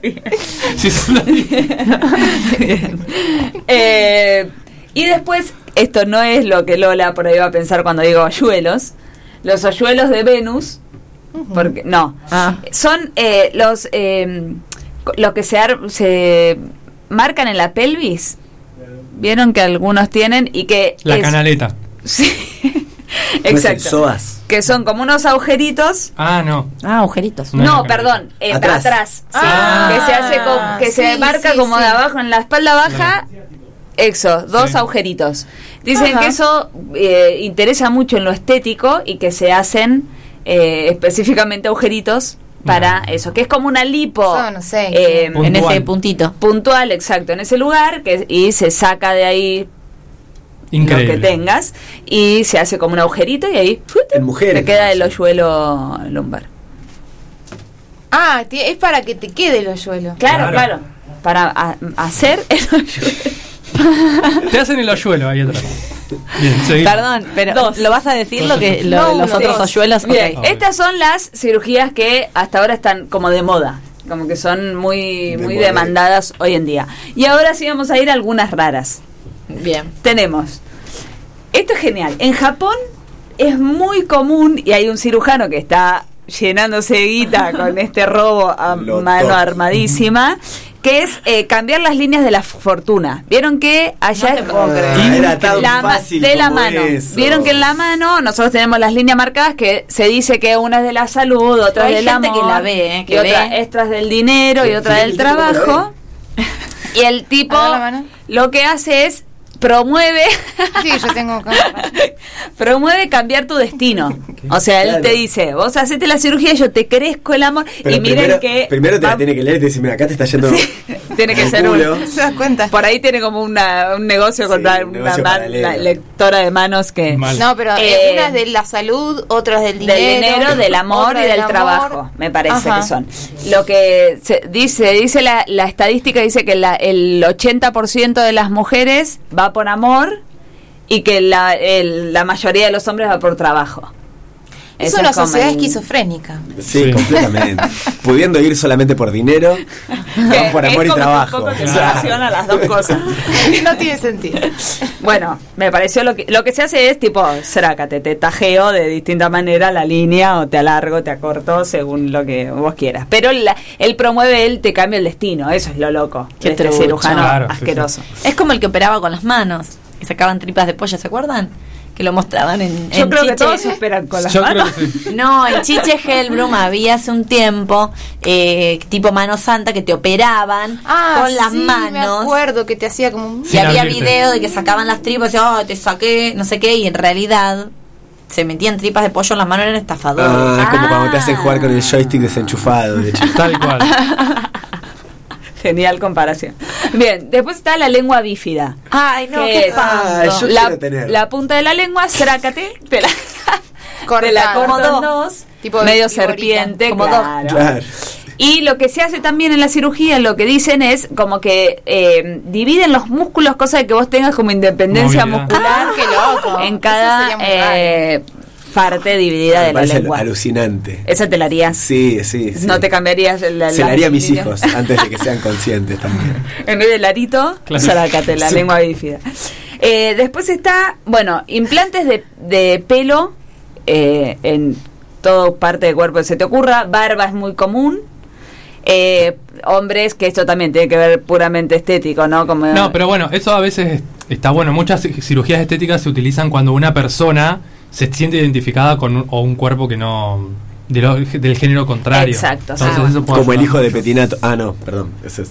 Que el hijo de Petinato que se parece. No. No, el hijo de Petinato no se siente identificado con su cuerpo y quiere identificarse con el de Michael Michael Jackson. Jackson. Eh, bien, pero está, es un, esto es loquísimo, me da una impresión. Yo eh, me da un poco de fobia todos los agujeritos, entonces estas cirugías del trasplante Sí, de pelo es- no las fuerte. puedo ver. Sí. Pero sí se hace, se implantan en pestañas. Porque nunca dejan de crecer, se hace como la pestaña que nunca Claro. deja de crecer, como es un implante del como del pelo del Sí. la cabellera, porque te sacan de ciertos lugares, vos tenés mucho obviamente, eh, te implantan en las pestañas, entonces nunca te dejan de crecer. So- Pasa que hay que ver de dónde te sacan porque por ahí vos eras lacio y Sí, un peine de quedás enrulado. Eh, bueno, entonces se hacen eh, implantes de pelo, es como algo bastante raro. Eh, después, lo la que es muy se ha visto muchas veces o- también eh, busqué sobre el hombre no que sea que se convirtió en tigre o gato vieron ese que Ah, apareció en sí, el, sí, el sí, programa de que además está Susana. tatuado, ¿no? sí que está todo tatuado que tiene el pómulo va eh, los labios como inflados como gato tiene las orejas de gato tiene implantes de bigote eh, pero no de no pelo real sino como palitos hombre gato. sí hombre tigre no sé cómo Belfos es se llaman. eh, bueno eso tiene las uñas también o sea sacado Claro. Quiero ser su amigo y acariciarlo, a verlo. Bien. no, no querés acariciarlo. Eh, a ver Ah, no, no quiero No. Sí, acariciarlo. eh, exactamente ese No, mejor Eh, No parece un tigre. después y No se lo digas no, a él, por es favor. un humano No, no, pero. Eh, es que después no. están hay muchas cirugías que son No estas dicen bien. que son sumamente dolorosas que son para eh, la estatura o sea si vos querés Ah, ser más sí, alto. Bueno, hay mucho de implante donde te quiebran los huesos de las piernas sí. y te ponen en el medio Otro hueso. El comandante, Ricardo Ford, eh, tenía, Tenía algunas. en el talón. Hay una que se hace en el talón. o el, me parece que en el, los tendones se había estirado. Sí. Y hay uno que se parece a un hada. Porque pasa eso, o sea, vos te querés implantar hueso para ser más alto, pero hay toda la otra parte del cuerpo que no Sí. tiene, la- el músculo no llega a eso, el tendón no llega a eso, el, tu piel no llega a eso, entonces hay como un injerto de todo. Ay, entonces Dios. por eso es muy dolorosa la que es así. Después es de talón y después un, Un implante elfo, como sí. de eh, Sí, colágeno, que es en, el, en la parte superior del cráneo.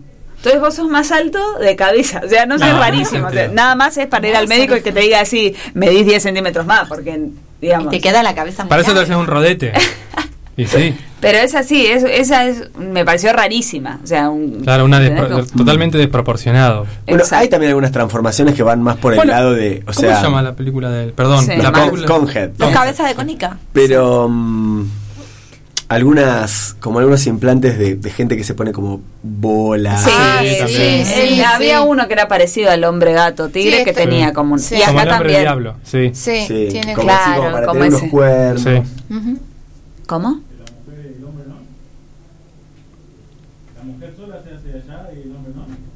No, no, todo. Todo, Todo, todos. todo- toda la gente. Porque yo dije mujeres. Estiramiento. Ah, Ah, de, sí, del- de las porque partes somos- íntimas estás hablando. Sí, el implante de los, del sistema peneano. genital. genital. Lo hablé hace poco con mi grupo de amigos, no sé por qué eh, salió este tema de eh, las cirugías que hay de para el pene, que una es o implante, eh, ¿Te implantan un pene? sí, ¿Nuevo? nuevo, ¿Qué tendrés dos? no, no, Ah. te lo como te lo reconstruyen o te sacan el que tenías, te ponen uno nuevo que obviamente no tiene funcionalidad, sino que es con el suku suku, el botoncito que apretás para Ah, que se que- erecte. La- Posta. Sí. Un inflador, tenés que llevar. O, eh, sí, sí, tiene como un botoncito inflador. Eh, y no me acuerdo el otro que habíamos. Con uno que es médico, un amigo que es médico contaba las distintas cirugías que había, él había conocido que tenían que ver con el implante peneano. Bien, sigo, porque de eso igual no había, no me encontré. Eh, después, este es rarísimo. Vieron que Lola hoy dijo que lo del pecho, muchos se sacan, se ponen y se hace esos hilitos El que te triangulito. levantan. Bueno, eh, es conocida una operación en la cual te meten debajo de la piel como un corpiño metálico. Ah. Entonces siempre tenés eh, las tetas como si tuvieras un corpiño puesto. Y problemas en el De aeropuerto. un corpiño armado, ¿no? Eh, ¿Pero es metálico? sí, ¿Es de metal? Mira. Es metálico, como una placa debe ser Claro, con... Dicen malla. también que las cirugías estéticas corres el riesgo de, de teta, ¿verdad? Perdés el, la sensibilidad en el pezón. Sí. Como Sí, que hay sí. muchas probabilidades de que eso suceda. Y porque ahí te corta, cuando te cortan, te cortan un montón de nervios sí, y eso pierde. Eh, y después la última es la, se llama dimpleplastía, que es esta cirugía para hacerse los hoyuelos de la Ah. cara, de la sonrisa del cachete, que es, yo. Lola me había comentado sobre unos hilitos que se ponen por dentro, yo había leído que directamente de adentro te hacen dos agujeros, entonces Ah. después la piel desde afuera se hunde. Y ahí se te marca el hoyuelito Como Miguel de Coco que tiene de un lado y del otro no. Sí, yo tengo ahí como un Bueno, muy interesante. raro. Raro. Tomamos nota, vamos a seguir googleando estas cirugías. Sí. Y mientras tanto, Mientras No tanto- comenten Ya está, ya sobre está. los cuerpos de los demás mientras No. tanto. no. Eso creo que nos tenemos que ir con eso, ¿no? Que no hablar del cuerpo de los demás, no comentar sobre el cuerpo de los demás. Y Sí, si se ahorraría algún- muchos traumas. ¿Tenés Sí. algún comentario? Guárdatelo, Guárdatelo, al espejo claro. si querés, como para. Tal cual. ¿Estamos con eso? Si quedó Sí, eso, estamos. ya está. El resto Sí, no importa. importante. Seguimos aquí en la radio pública de Luján desde Gorlami. Podría haber sido al revés, pero no me importa. Bien. Y vamos a terminar este tema del día escuchando una canción muy alusiva que se llama El reggae de Mirta, interpretada por Intoxicados.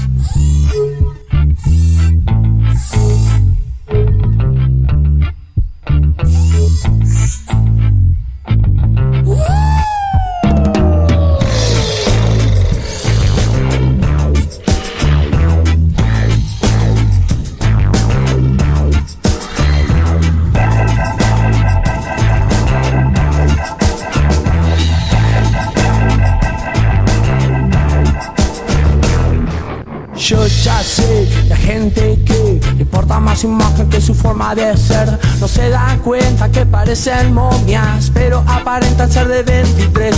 Es que yo ya sé que hay gente que le importa más su imagen que su forma de ser. No se dan cuenta que parecen momias, pero aparentan ser de 23. Cirujano, estírela.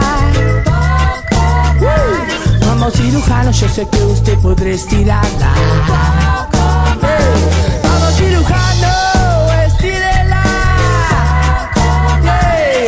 cirujano, yo sé que usted podrá estirarla. Un poco más.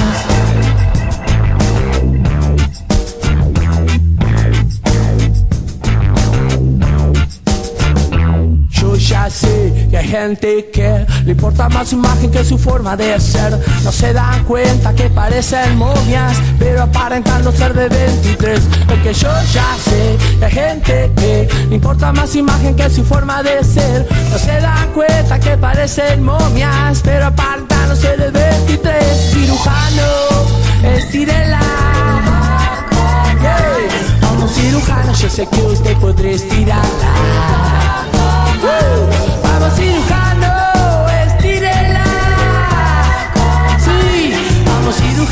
Sé que usted podrá estirarla. Un poco más.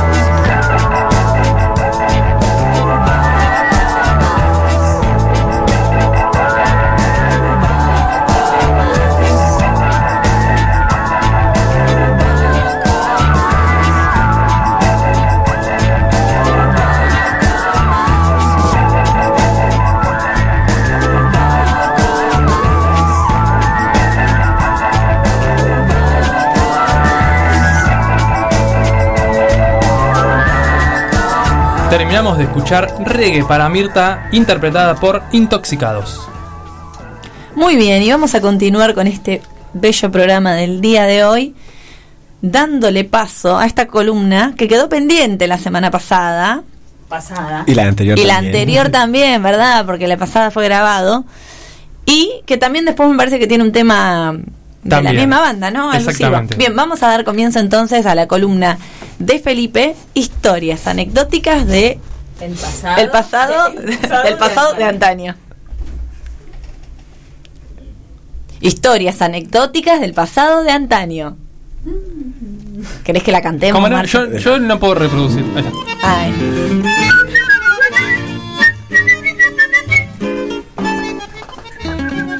Muy bien. em, bueno, en esta historia anecdótica del pasado de antaño, sí, el chiste es la redundancia permanente de todas las palabras. No se nom- explica los Al nombre de Y la, además, de la columna, pero no, no, no es que lo estoy explicando, sino que digo por eso la dificultad a veces de recordar algo tan redundante va en contra. Con las mismas palabras eh, de nuevo. Anécdotas Claro. históricas del pasado de antaño. Sí, yo creo que- Antaño histórico del pasado de. Yo creo que Historias. es, es movible y No, la confusión era si era historias anecdóticas. O anécdotas. o anécdotas históricas. Me- No sabemos. Historias anecdóticas. Podría ser. eh. Historias anecdóticas suena más lindo, pero puede ser que sea más anécdotas históricas. Bueno, no, No. sé. No. O historias. Bueno, Es discutible. anecdóticas. bueno. Todo es discutible para Rita. Eh, eh, bueno, empiezo. Empezá, Me quedé Dale, pensando sí, en sí, otra dale. cosa. ¿Cómo no? Eh, ¿Les gustan los payasos? Sí. Sí. ¿O los clowns? Sí. Eh, hago sí. clown. O Yo sea, hago clown. digamos, ¿Vos no soy clown? fan, pero O sea, Depende. no, me es que. Por ejemplo, te vas a. mm. Hay clowns y clowns. Eso me gusta. O sea, el payaso estereotípico es como estereotipado. Hay clowns que son como muy No re- redundantes. Sí. Claro. Pero por ejemplo, te vas, te vas a Mar del Plata, te vas a Mar del Plata el fin de semana largo y estás ahí caminando entre el provincial y el casino y de pronto hay un show. Sí, eso sí, porque tiene como un una clown. cosa Pero el clown no de el- nostalgia. o sea, Lloren, Claro. Te referís al clown. Hay actuaciones de estilo clown y ahí está el payaso, Payaso. hegemónico. Pogo, Claro. ese que te payaso hegemónico. Sí, el payaso triste. El Claro. payaso asesino hegemónico. Claro. Ese no, no me gusta. Bueno, el personaje que nos convoca hoy es Frank Brown, que Ah. fue un famosísimo, en su momento, clown eh, en la ciudad de Buenos Aires. Él había nacido el 6 de septiembre de 1858. 1858 en Inglaterra. Eh, era payaso, acróbata y como siempre Wikipedia agrega, empresario. Ah, sí. Y se lo conocía en su momento como el payaso inglés. Él era a su vez hijo y nieto de payasos. Y su uniforme, o mejor dicho su, su atuendo, su disfraz, estaba inspirado en algo que le había enseñado su padre, que era luquearse como, en teoría, aparecían eh, los bufones en las obras de Shakespeare. Ah, Él era inglés, así que Interesante. le venía bien eso.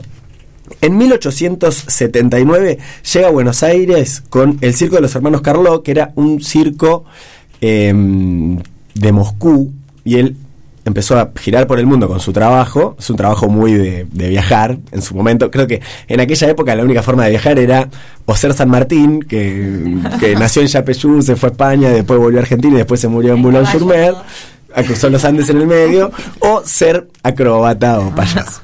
No había otra forma. ¿no? Diplomático o, o artista de circo. Em, el mismo domingo Faustino Sarmiento fue a verlo varias veces, dice que le gustaba mucho, e incluso escribió en el diario una nota, eh, una, una reseña. Sarmiento siempre está. Siempre está en Buenos Aires, siempre está en Buenos Aires haciendo todo. cosas, sí. Este, o por lo menos se encargó de quemar lo que dijeron los demás, entonces quedó solamente lo de él. Y mm, a, a Sarmiento le gustaba mucho.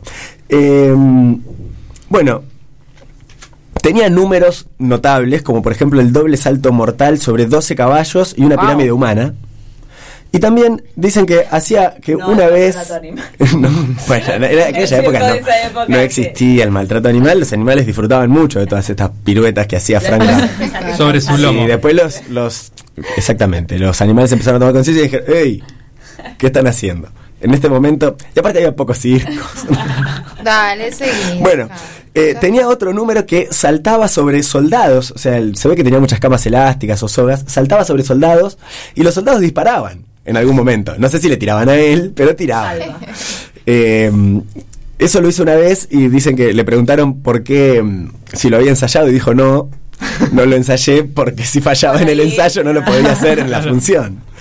Bueno, em, en el durante la revolución del 90 o la- revolución del parque que la, uni- la Unión Cívica o una proto Unión Cívica radical junto con algunos militares que estaban en desacuerdo con el gobierno hacen un, un- hay un, un golpecillo eh, actuó para los heridos de ambos bandos él Ah, le interesaba mucho esto muy noble. Sí, siempre estaba muy. Frank Brown estaba siempre muy del lado de la justicia. Del siglo XIX.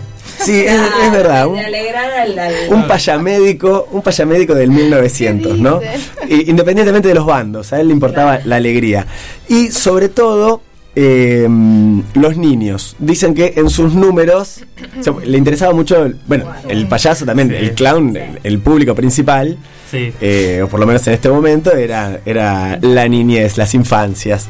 Eh, en sus números regalaba chocolatines y era tan popular que fábricas de chocolates le enviaban chocolates para que él los arrojara y promocionar, ¿no? Así que teníamos también ahí una, una beta comercial.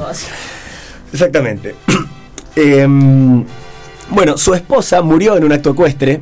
No. Sí, pues su, su esposa estaba en la parte de los caballitos también, pero no importa, se consiguió otra artista de circo, eh, Rosita de la Plata. Sí, el show must go on. Sí, exactamente.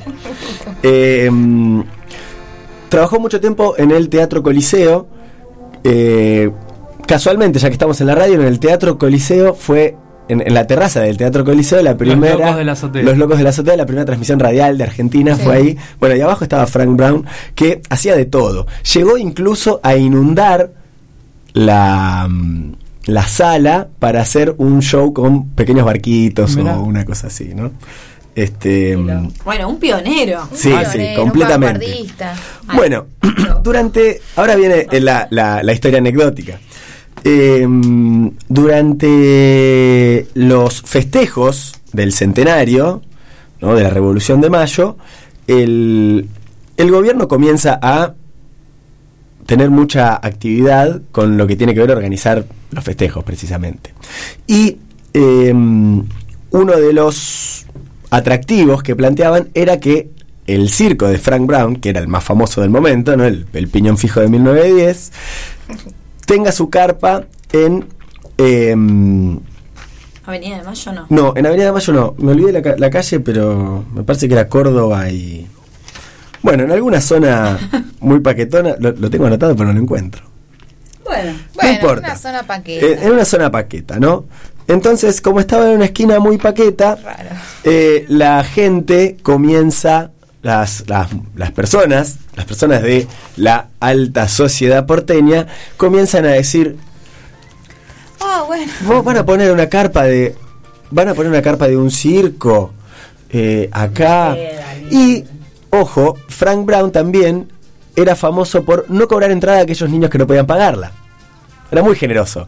Entonces, como él abría las puertas, a pesar de que tuvieran o no dinero para la entrada de los niños, eh, ¿qué empiezan a decir? Esta, esta esquina que tanto nos gusta, que es tan nuestra, Se va a llenar de se va a llenar de pobres, con las caras sucias, todos descalzos, para ver este payaso que vaya uno a saber de, de qué cantina de Inglaterra salió. En este momento se empiezan a aparecer movilizaciones eh, en contra de los socialistas, ¿no? O sea, también la clase acomodada, en este momento con un fervor patriótico de los festejos del centenario, aprovechan para incendiar algunas imprentas eh, que, Miedo que imprimían- siempre al fervor patriótico. Sí, este, eh, empiezan como a, a tirar piedras a las casas de los socialistas, perseguir anarquistas. Siempre, bueno, Argentina siempre apro- aprovecha cualquier momento para Sí. prender la casa, prender fuego a la casa de un socialista. Entonces, em, bueno, bibliotecas, periódicos. Y aparentemente también la liga, aparentemente no, en efecto, la liga, la carpa de Frank Brown. Estos niños bien que aprovechaban, apro- aprovecharon estas mini revueltas, estas manifestaciones que había, prenden fuego la carpa de Frank Brown y dicen que la policía y los bomberos, con mirada cómplice, dejaron que se termine de incendiar No. por completo. Ah, Qué tristeza tomar Eh, esa decisión. Fue extremadamente triste. te sorprende. Eh, así que Frank se retira un poquito del, del- del escenario y hace una gira por el país, como que ya con Buenos Aires está un poquito dolido, porque incendiaron su carpa. Hay también una obra de teatro que se llama Carpa quemada. Carpa Quemada que trata sobre Qué esto, bien. ¿no? Ah. Es una. Eh, no había eh, asociado. ¿No está en el Teatro es de la una Boca? obra muy buena en el Teatro de la Boca, Catalina Sur, Catalina Sur. que además tiene todo un, un trasfondo social interesante porque es un teatro recuperado por gente del barrio que hacen talleres de teatro y que ellos mismos protagonizan. Bueno, y es ese una obra- clown obra es es espectacular. Bueno, esa obra es, Es espectacular. ah, exactamente así, con banda en vivo. Y Bueno, que el, son todos teatro, payasos. que el teatro popular reivindique la figura de Frank Brown, que no le cobraba entrada a los pobres, es también este, Sí, un sí. acto político. En 1917, después de varios años, se toma revancha y levanta una carpa en el lugar donde hoy está el obelisco porteño. Eh, Alta carpa. esta es, era- ese lugar era propio de él, por eso empresario. Y mm, bueno, cuando no tenía función, la alquilaba para boxeo o algún otro tipo de eventos. Sí. Empresario.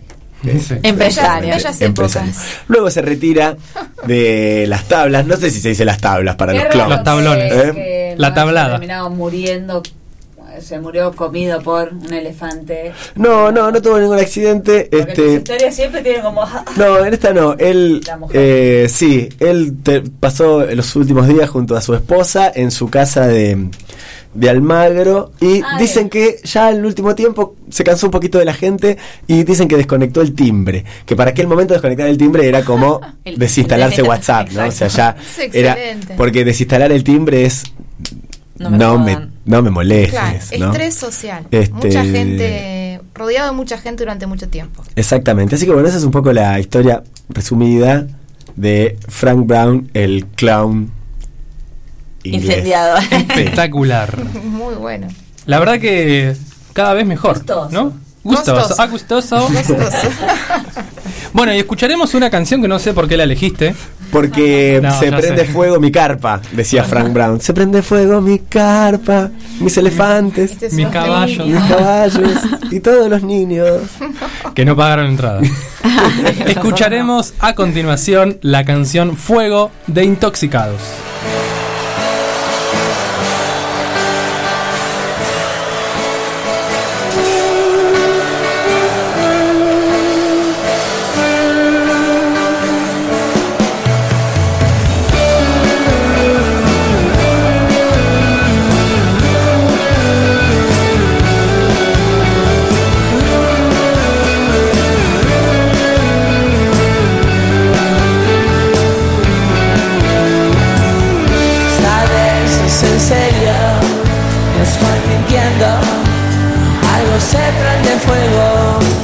Sé que muchas veces dije que el lobo venía, pero esta vez el lobo está acá. Prende fuego mi pelo, mi piano, mis discos, la ropa y el perro. Puede ser que otra vez no sea cierto, pero siento como el fuego me quema por dentro.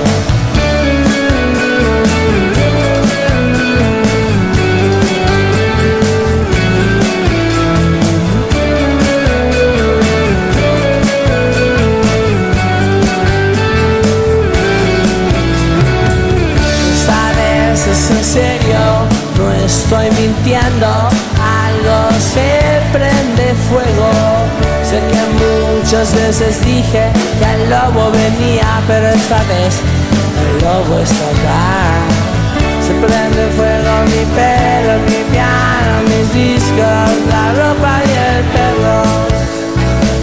Puede ser que otra vez no sea cierto, pero siento como el fuego me quema por dentro.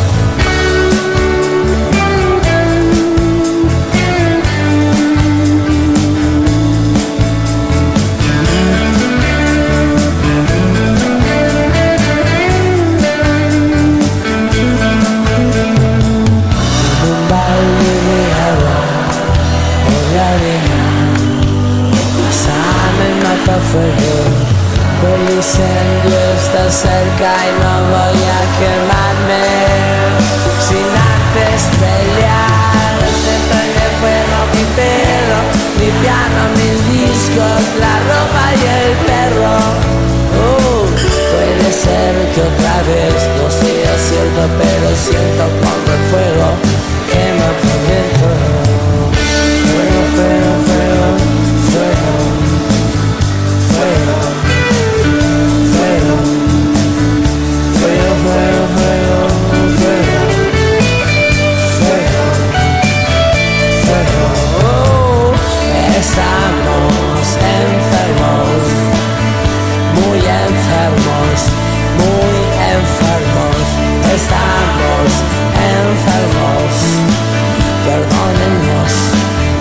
running us through.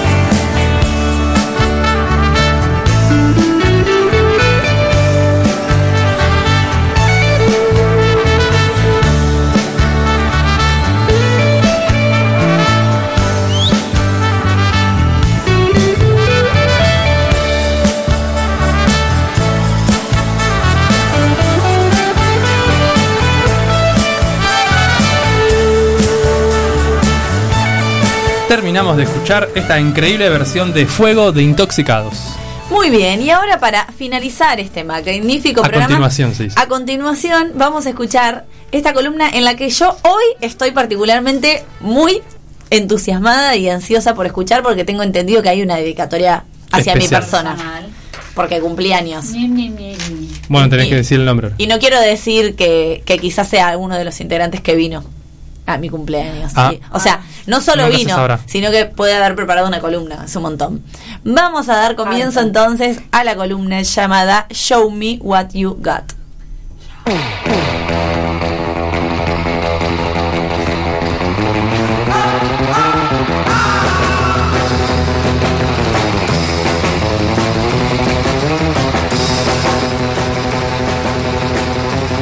Show me what you got.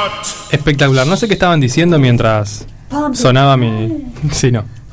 Me gustó porque Felipe tomó el mando del bajo. O era una guitarra. Me parece la guitarra, me parece que es la guitarra. Ah.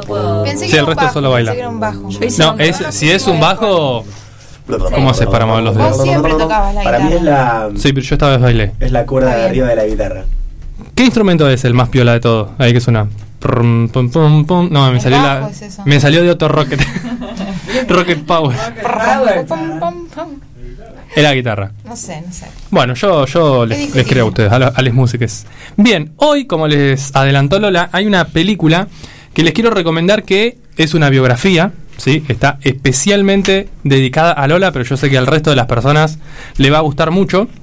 Se estrenó este año 2021 y se viene hablando bastante de ella porque tiene muy buenas críticas.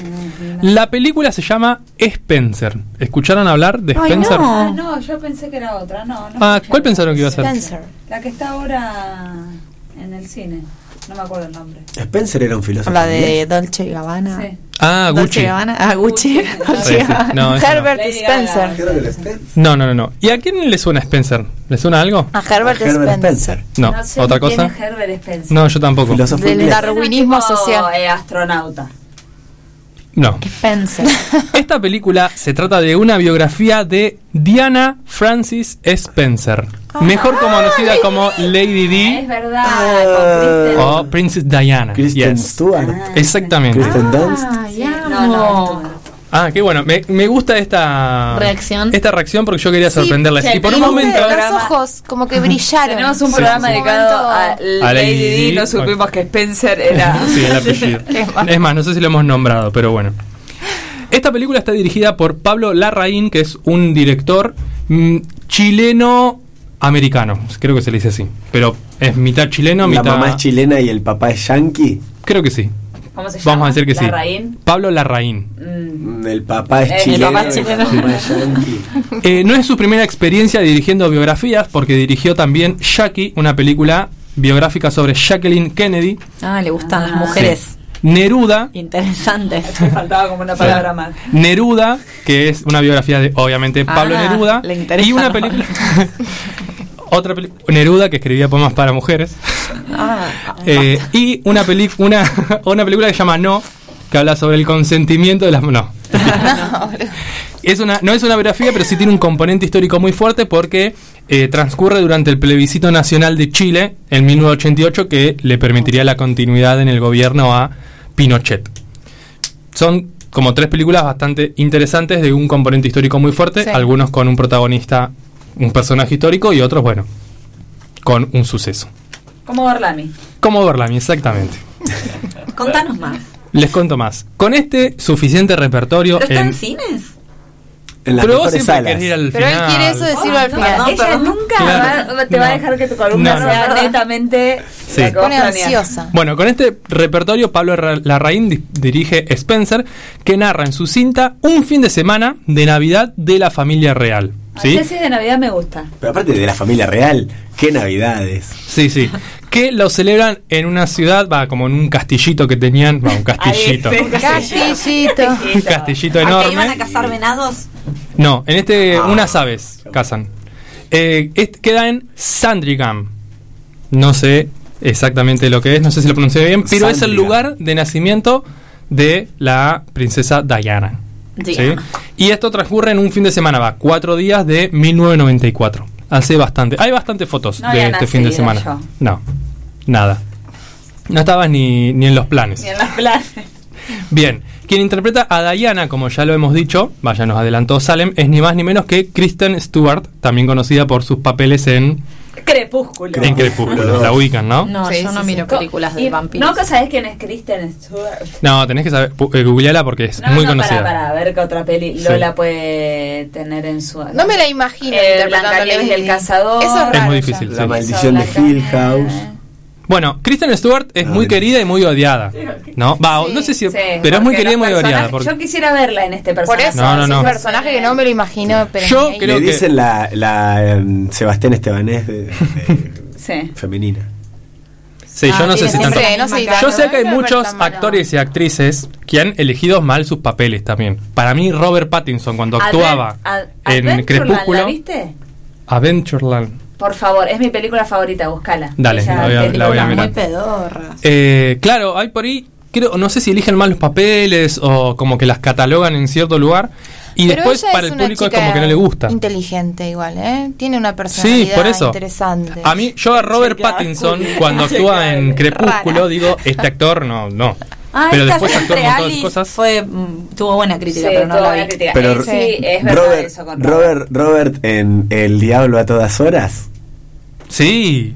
Por eso, no, por eso yo digo No, que sí, puede ser. Robert que son los Pattinson papeles, en realidad. Sí, es- son los papeles, Sí. Por ahí es la dirección, ella- el tipo de película. Pero lo que dicen de ella es más parecido a lo que acá sería un Nicolás Cabré, no un no que es mala Y Robert mala actriz, Pattinson sería- sino que siempre está en la Hace lo misma. mismo. Como Claro. que siempre la onda de ella es la misma. Y Robert Pattinson sería nuestro Peter Lanzani, que empezó como en algo muy Chris Morena y después se hizo Harry zarpado actor. Zarpado. Sí, sí, ¿Él sí. salió de Harry Potter? Claro. ¿Qué hace? Una de las primeras, la Eh, primera la- película grande fue Harry Potter. Eh, sí, Ah, no sabía. de Crepúsculo estuvo en Estamos Harry hablando Potter. de Robert Pattinson. Sí, que estuvo en eh, es Cedric Diggory, Cedric Diggory. que es en la película 4, es cuando él Sí, aparece. El cáliz de Ah, fuego, que es asesinado por Lord Voldemort. Sí.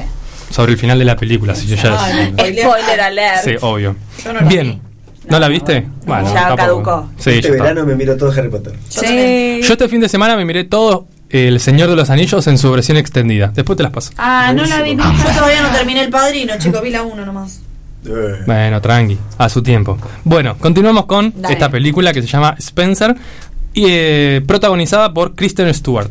Esta película se centra en, en ella, digamos, en Lady Di más que nadie. Y puede sonar, obviamente, un poco redundante porque estamos hablando de una biografía, pero es, o sea, muy notorio y se enfoca muchísimo más y agudiza más este enfoque de otras biografías que yo he visto. ¿sí? Como que se centra muchísimo más en ella. Y la retrata, o sea, el resto de personajes que retrata son como muy... Secundarios. Nada, muy secundarios, sí. De hecho, yo digo, para mí es Lady Di la protagonista con su digamos con su vida pública, con las cosas que va haciendo, con su relación con la familia, en un segundo plano como todo lo que oprime de algún modo a ella, como un segundo personaje que está ahí, La que en realidad ponele otro sí, que no está personificado ni en un personaje, que está como en la atmósfera y en el ambiente, que la oprime a ella de algún modo, y después el resto de personajes. Ahí casi imperceptible. Eh, exactamente. Y todo esto en una Navidad. Todo esto en cuatro días de una Navidad. Cuatro días de una Navidad. Sí. Me sirve. Me gusta ese Sí. fragmento. Me parece original. Está buenísimo porque con este fragmento Mi hermana, te cuento un mi montón de hermana cosas. Camila, compañera tuya de esta Sí. columna casi, me la recomendó antes ¿sí? de ayer. Sí. Bueno, sí, la verdad que es muy Me gustó recomendable. mucho. Bien, a ella, digamos a Lady Di, se la muestra como una mujer en esta película muy impulsiva, que está en contra de las tradiciones absurdas de la corona.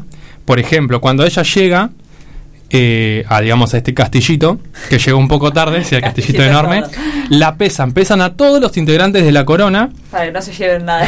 no, para que después, cuando se están yendo, tienen que haber aumentado al menos un kilo para eh, dejar en claro que disfrutaron de la celebración. Qué horror. Esto además, ¿Sabes cómo te aumenta igual no Navidad? Cuatro días.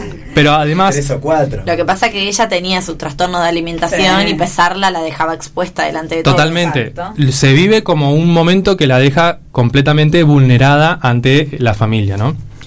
Em, Ya ahí los hijos. eh, no, eran tipo 12, uno 12 y el otro... Sí, entre 10 y 12 años tendrían, más o menos. Bueno, Y una sería persona una de impulsiva. las últimas navidades antes de morir, porque Sí. tenían esa edad más o menos los hijos cuando ella muere. Entonces capaz que eran más chicos. Ella muere en 1997, creo. 97, Y 97. esto es del Yo estaba 94. viendo Marley Bueno. cuando lo anunció. Em, entonces, la muestran como una mujer impulsiva que está en contra de las tradiciones. Em, también la muestran como algo paranoica, no del todo equilibrada, vamos a decirle, como bastante real. ¿No? Como mm, intentan mostrar todo lo que ella podría vivir y estar viviendo en ese momento.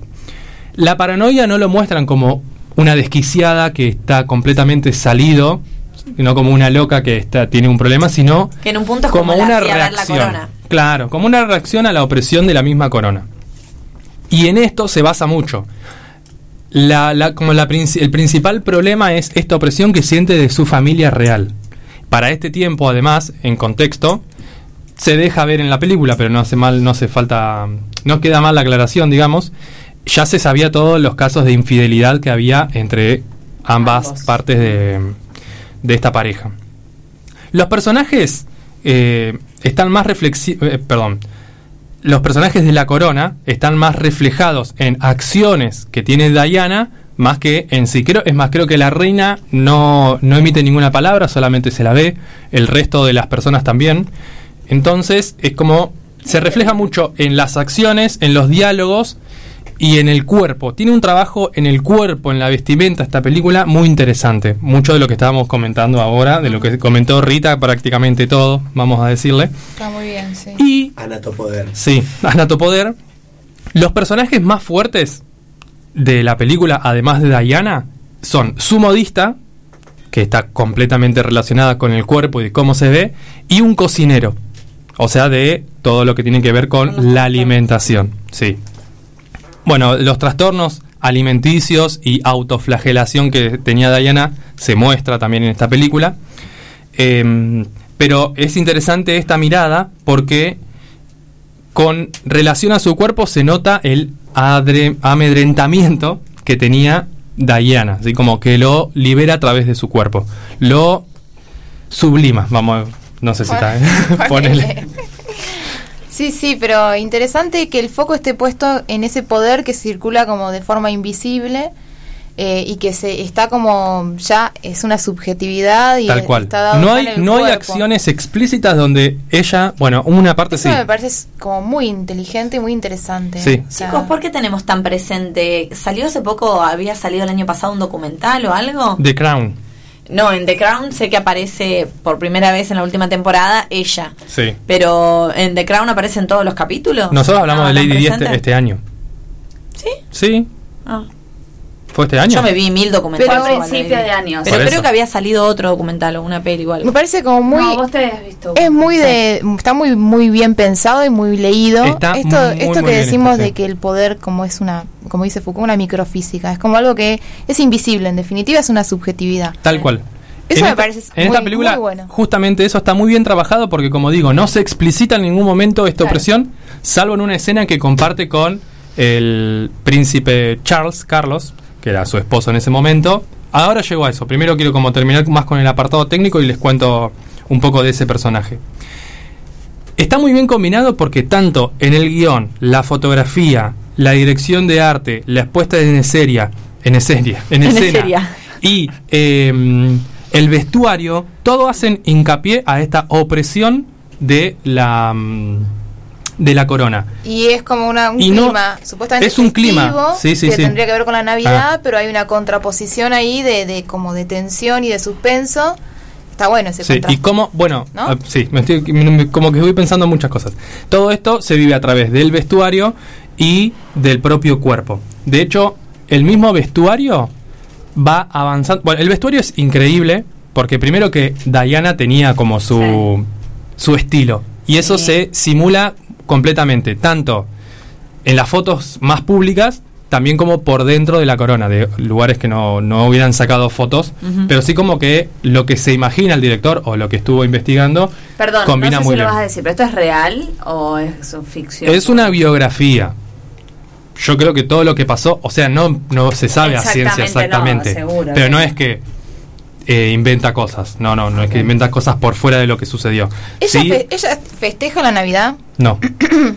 eso entonces es lo que quería saber. como que la fiesta sería como ese momento de excedencia, donde Sí. la- esto de aumentar de, de peso cuatro, un kilo en cuatro días, Sí. ¿no? Como que es el momento de liberación del cuerpo, ¿no? Tal El cual. carnaval, esto que habíamos hablado muchas veces, como su opresión es tal que no hay momento, en ningún momento ya puede estar libre Es ese- exactamente lo que te transmite la película. Eso está muy, muy pensado, muy sí, bien. sí, no, no, está tremendo. Sí, no la vio. Eh, bueno, como decía, en el vestuario, de- sí, el vestuario, 89. además de ser, eh, de intentar emular o simular o digamos que sea lo más fiel posible a la historia, te cuenta una historia. Cada atuendo está muy bien pensado. Cada ropa, no solo la que se pone, sino la que rechaza o la que está por ahí, como que tiene una carga simbólica muy importante. Además, vive, o sea, este castillito está muy cerca de donde ella nació. Entonces, eh, como que hay también un juego entre eso. Bueno, esta película además muestra a... Ah, perdón, iba a hablar sobre la familia.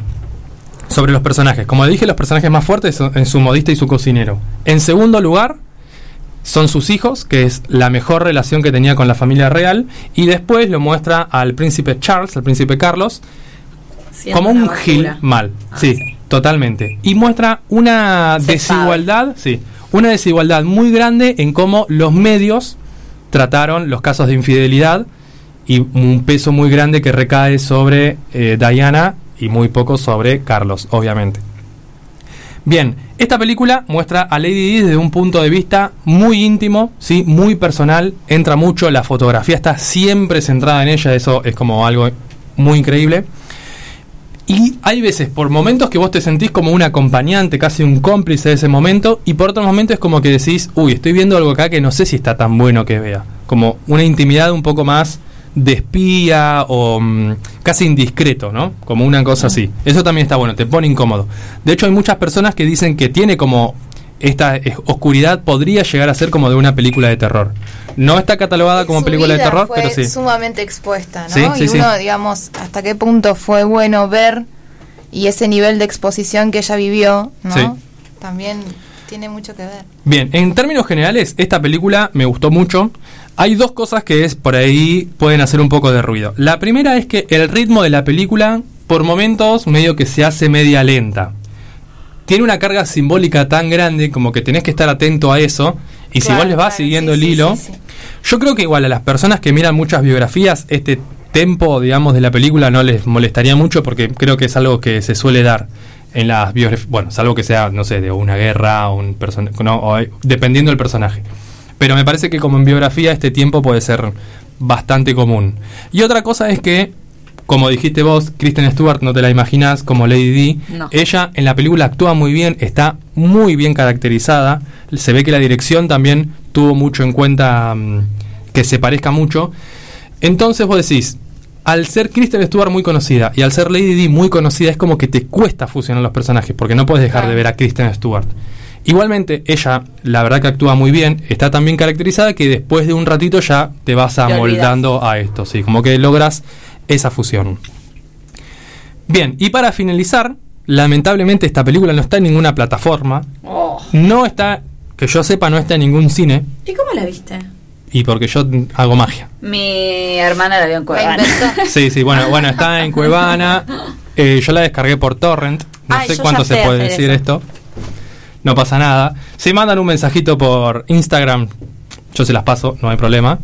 Eh, pero para mí es una película que hay que ver. Dicen que va a ir a los Oscars de una. En vestuario para mí va a ir seguramente. Eh, guion probablemente también. Me cosa que yo me voy de acá queriendo ver la peli del día. Sí. Y después sí, no la ven. No, no, para, yo vi una peli que recomendaste casi por primera vez en la vida. ¿Cuál? Distancia de rescate. Ah, y me gustó verdad. mucho. Pero no la recomendé acá. No, pero Bueno, bueno, distancia de rescate, véanla. Bueno, lamentablemente los lugares para encontrarla son bastante complicados. Está en internet, así que las van a poder ver. Calculo que en algún momento llegará al cine, porque me parece que no estuvo todavía. Y nada más. Entonces, este fue el comentario sobre la. Sí, pará. Este fue el comentario sobre la película Spencer, dirigida por Pablo Ra- Larraín e interpretada por. protagonizada, perdón, por Kristen Stewart. Y tiene un total de 7 nachines de perlas. Bueno, bien, perlas levanta. bueno, porque- bueno, bueno. Perlas de castillitos. Sí. de castillitos de cristal. Muy bueno, y habiendo escuchado la columna de estas referencias a series y películas, que siempre nos llevamos alguna anotada, nos vamos despidiendo, pues son las 8 y 7. Nos excedimos 7 minutos, perdona la radio pública. Y a perdón, Marcelo. Marce. Está enojado. Se quiere ir. Marcelo.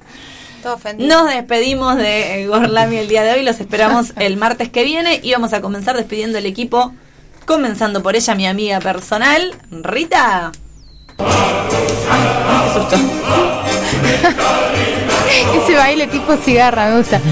Buenas noches a todos, a, to- a todas y a todos. Nos vemos la semana que viene y hasta la victoria. Siempre. Parecita. Baile de Es como, es como un movimiento. Lo despedimos a él que hoy nos ha hablado de la carpa quemada, que si la buscan en algún momento del año seguro va a estar, del año que viene, en Catalina Sur, nuestro queridísimo Felipe. Bueno, buenas noches y mi mensaje para que afronten lo que queda de la semana es eh, luchen contra el anato poder y siempre nihilismo y, Y anarquía. Y anarquismo, muy bien. Ahora sí, la despedimos a ella, que nos dio algunas ideas para hacer la cirugía de. Algunas El hoyuelo. Para los hoyuelos, nuestra queridísima Sale. Una perra sorprendente, Muchas gracias por acompañarnos. Recuerden ser- seguirnos en nuestras redes sociales, arroba Gorlami Radio en Twitter y en Instagram. Nos pueden escuchar todos los martes 18 horas por el 87.9 radiopublica.lujan.gov.ar y si no pueden hacer esto, Spotify Radio Gorlami, ahí están nuestros seis días de programa. Eu, y quedan solo dos programas este año. Sí, así que atentis. Atentis a los A últimos dos programas. Va a haber sorteo. Y ahora sí lo despedimos a él, columna, cerebro, médula espinal, alma mater. ¿Y cuál era la otra que le dije hoy? Alma Hermosidad. Precioso. Ah, Elocuencia. Y la elocuencia de este programa, nuestro queridísimo Nacho. Muy buenas tardes, muy buenas noches para todos. Nos encontramos el próximo martes a las 18 horas. Y obviamente no nos podemos retirar, no nos podemos ir. No podemos quemar esta carpa sin antes saludarla a ella. A la persona que nos conduce por los caminos más sinuosos y más gorlaminescos de este multiverso. Y es ni más ni menos que Lola. Estoy usando la silla como instrumento de baile, me divierte. Muchas gracias, Nacho. Muchas gracias, equipo. Y muchas gracias a todos los que estuvieron escuchando Gorlami desde el otro lado. Los esperamos el martes que viene a las 6 de la tarde. Adiós. Nos vamos escuchando la canción Candle in the Wine de Elton John, dedicada obviamente a la princesa Dia- Diana. Goodbye, rose. May you ever grow in our hearts. You are the grace that placed yourselves where lives were torn apart. You called out to our country and you whispered to those in pain. Now you belong to heaven, and the stars spell out your name. And it seems to me you lived your life like a candle in the wind, never fading with the sunset when the rain set in. And your footsteps will always fall here along England's greenest hills. Your candles burned out long before your legend ever will.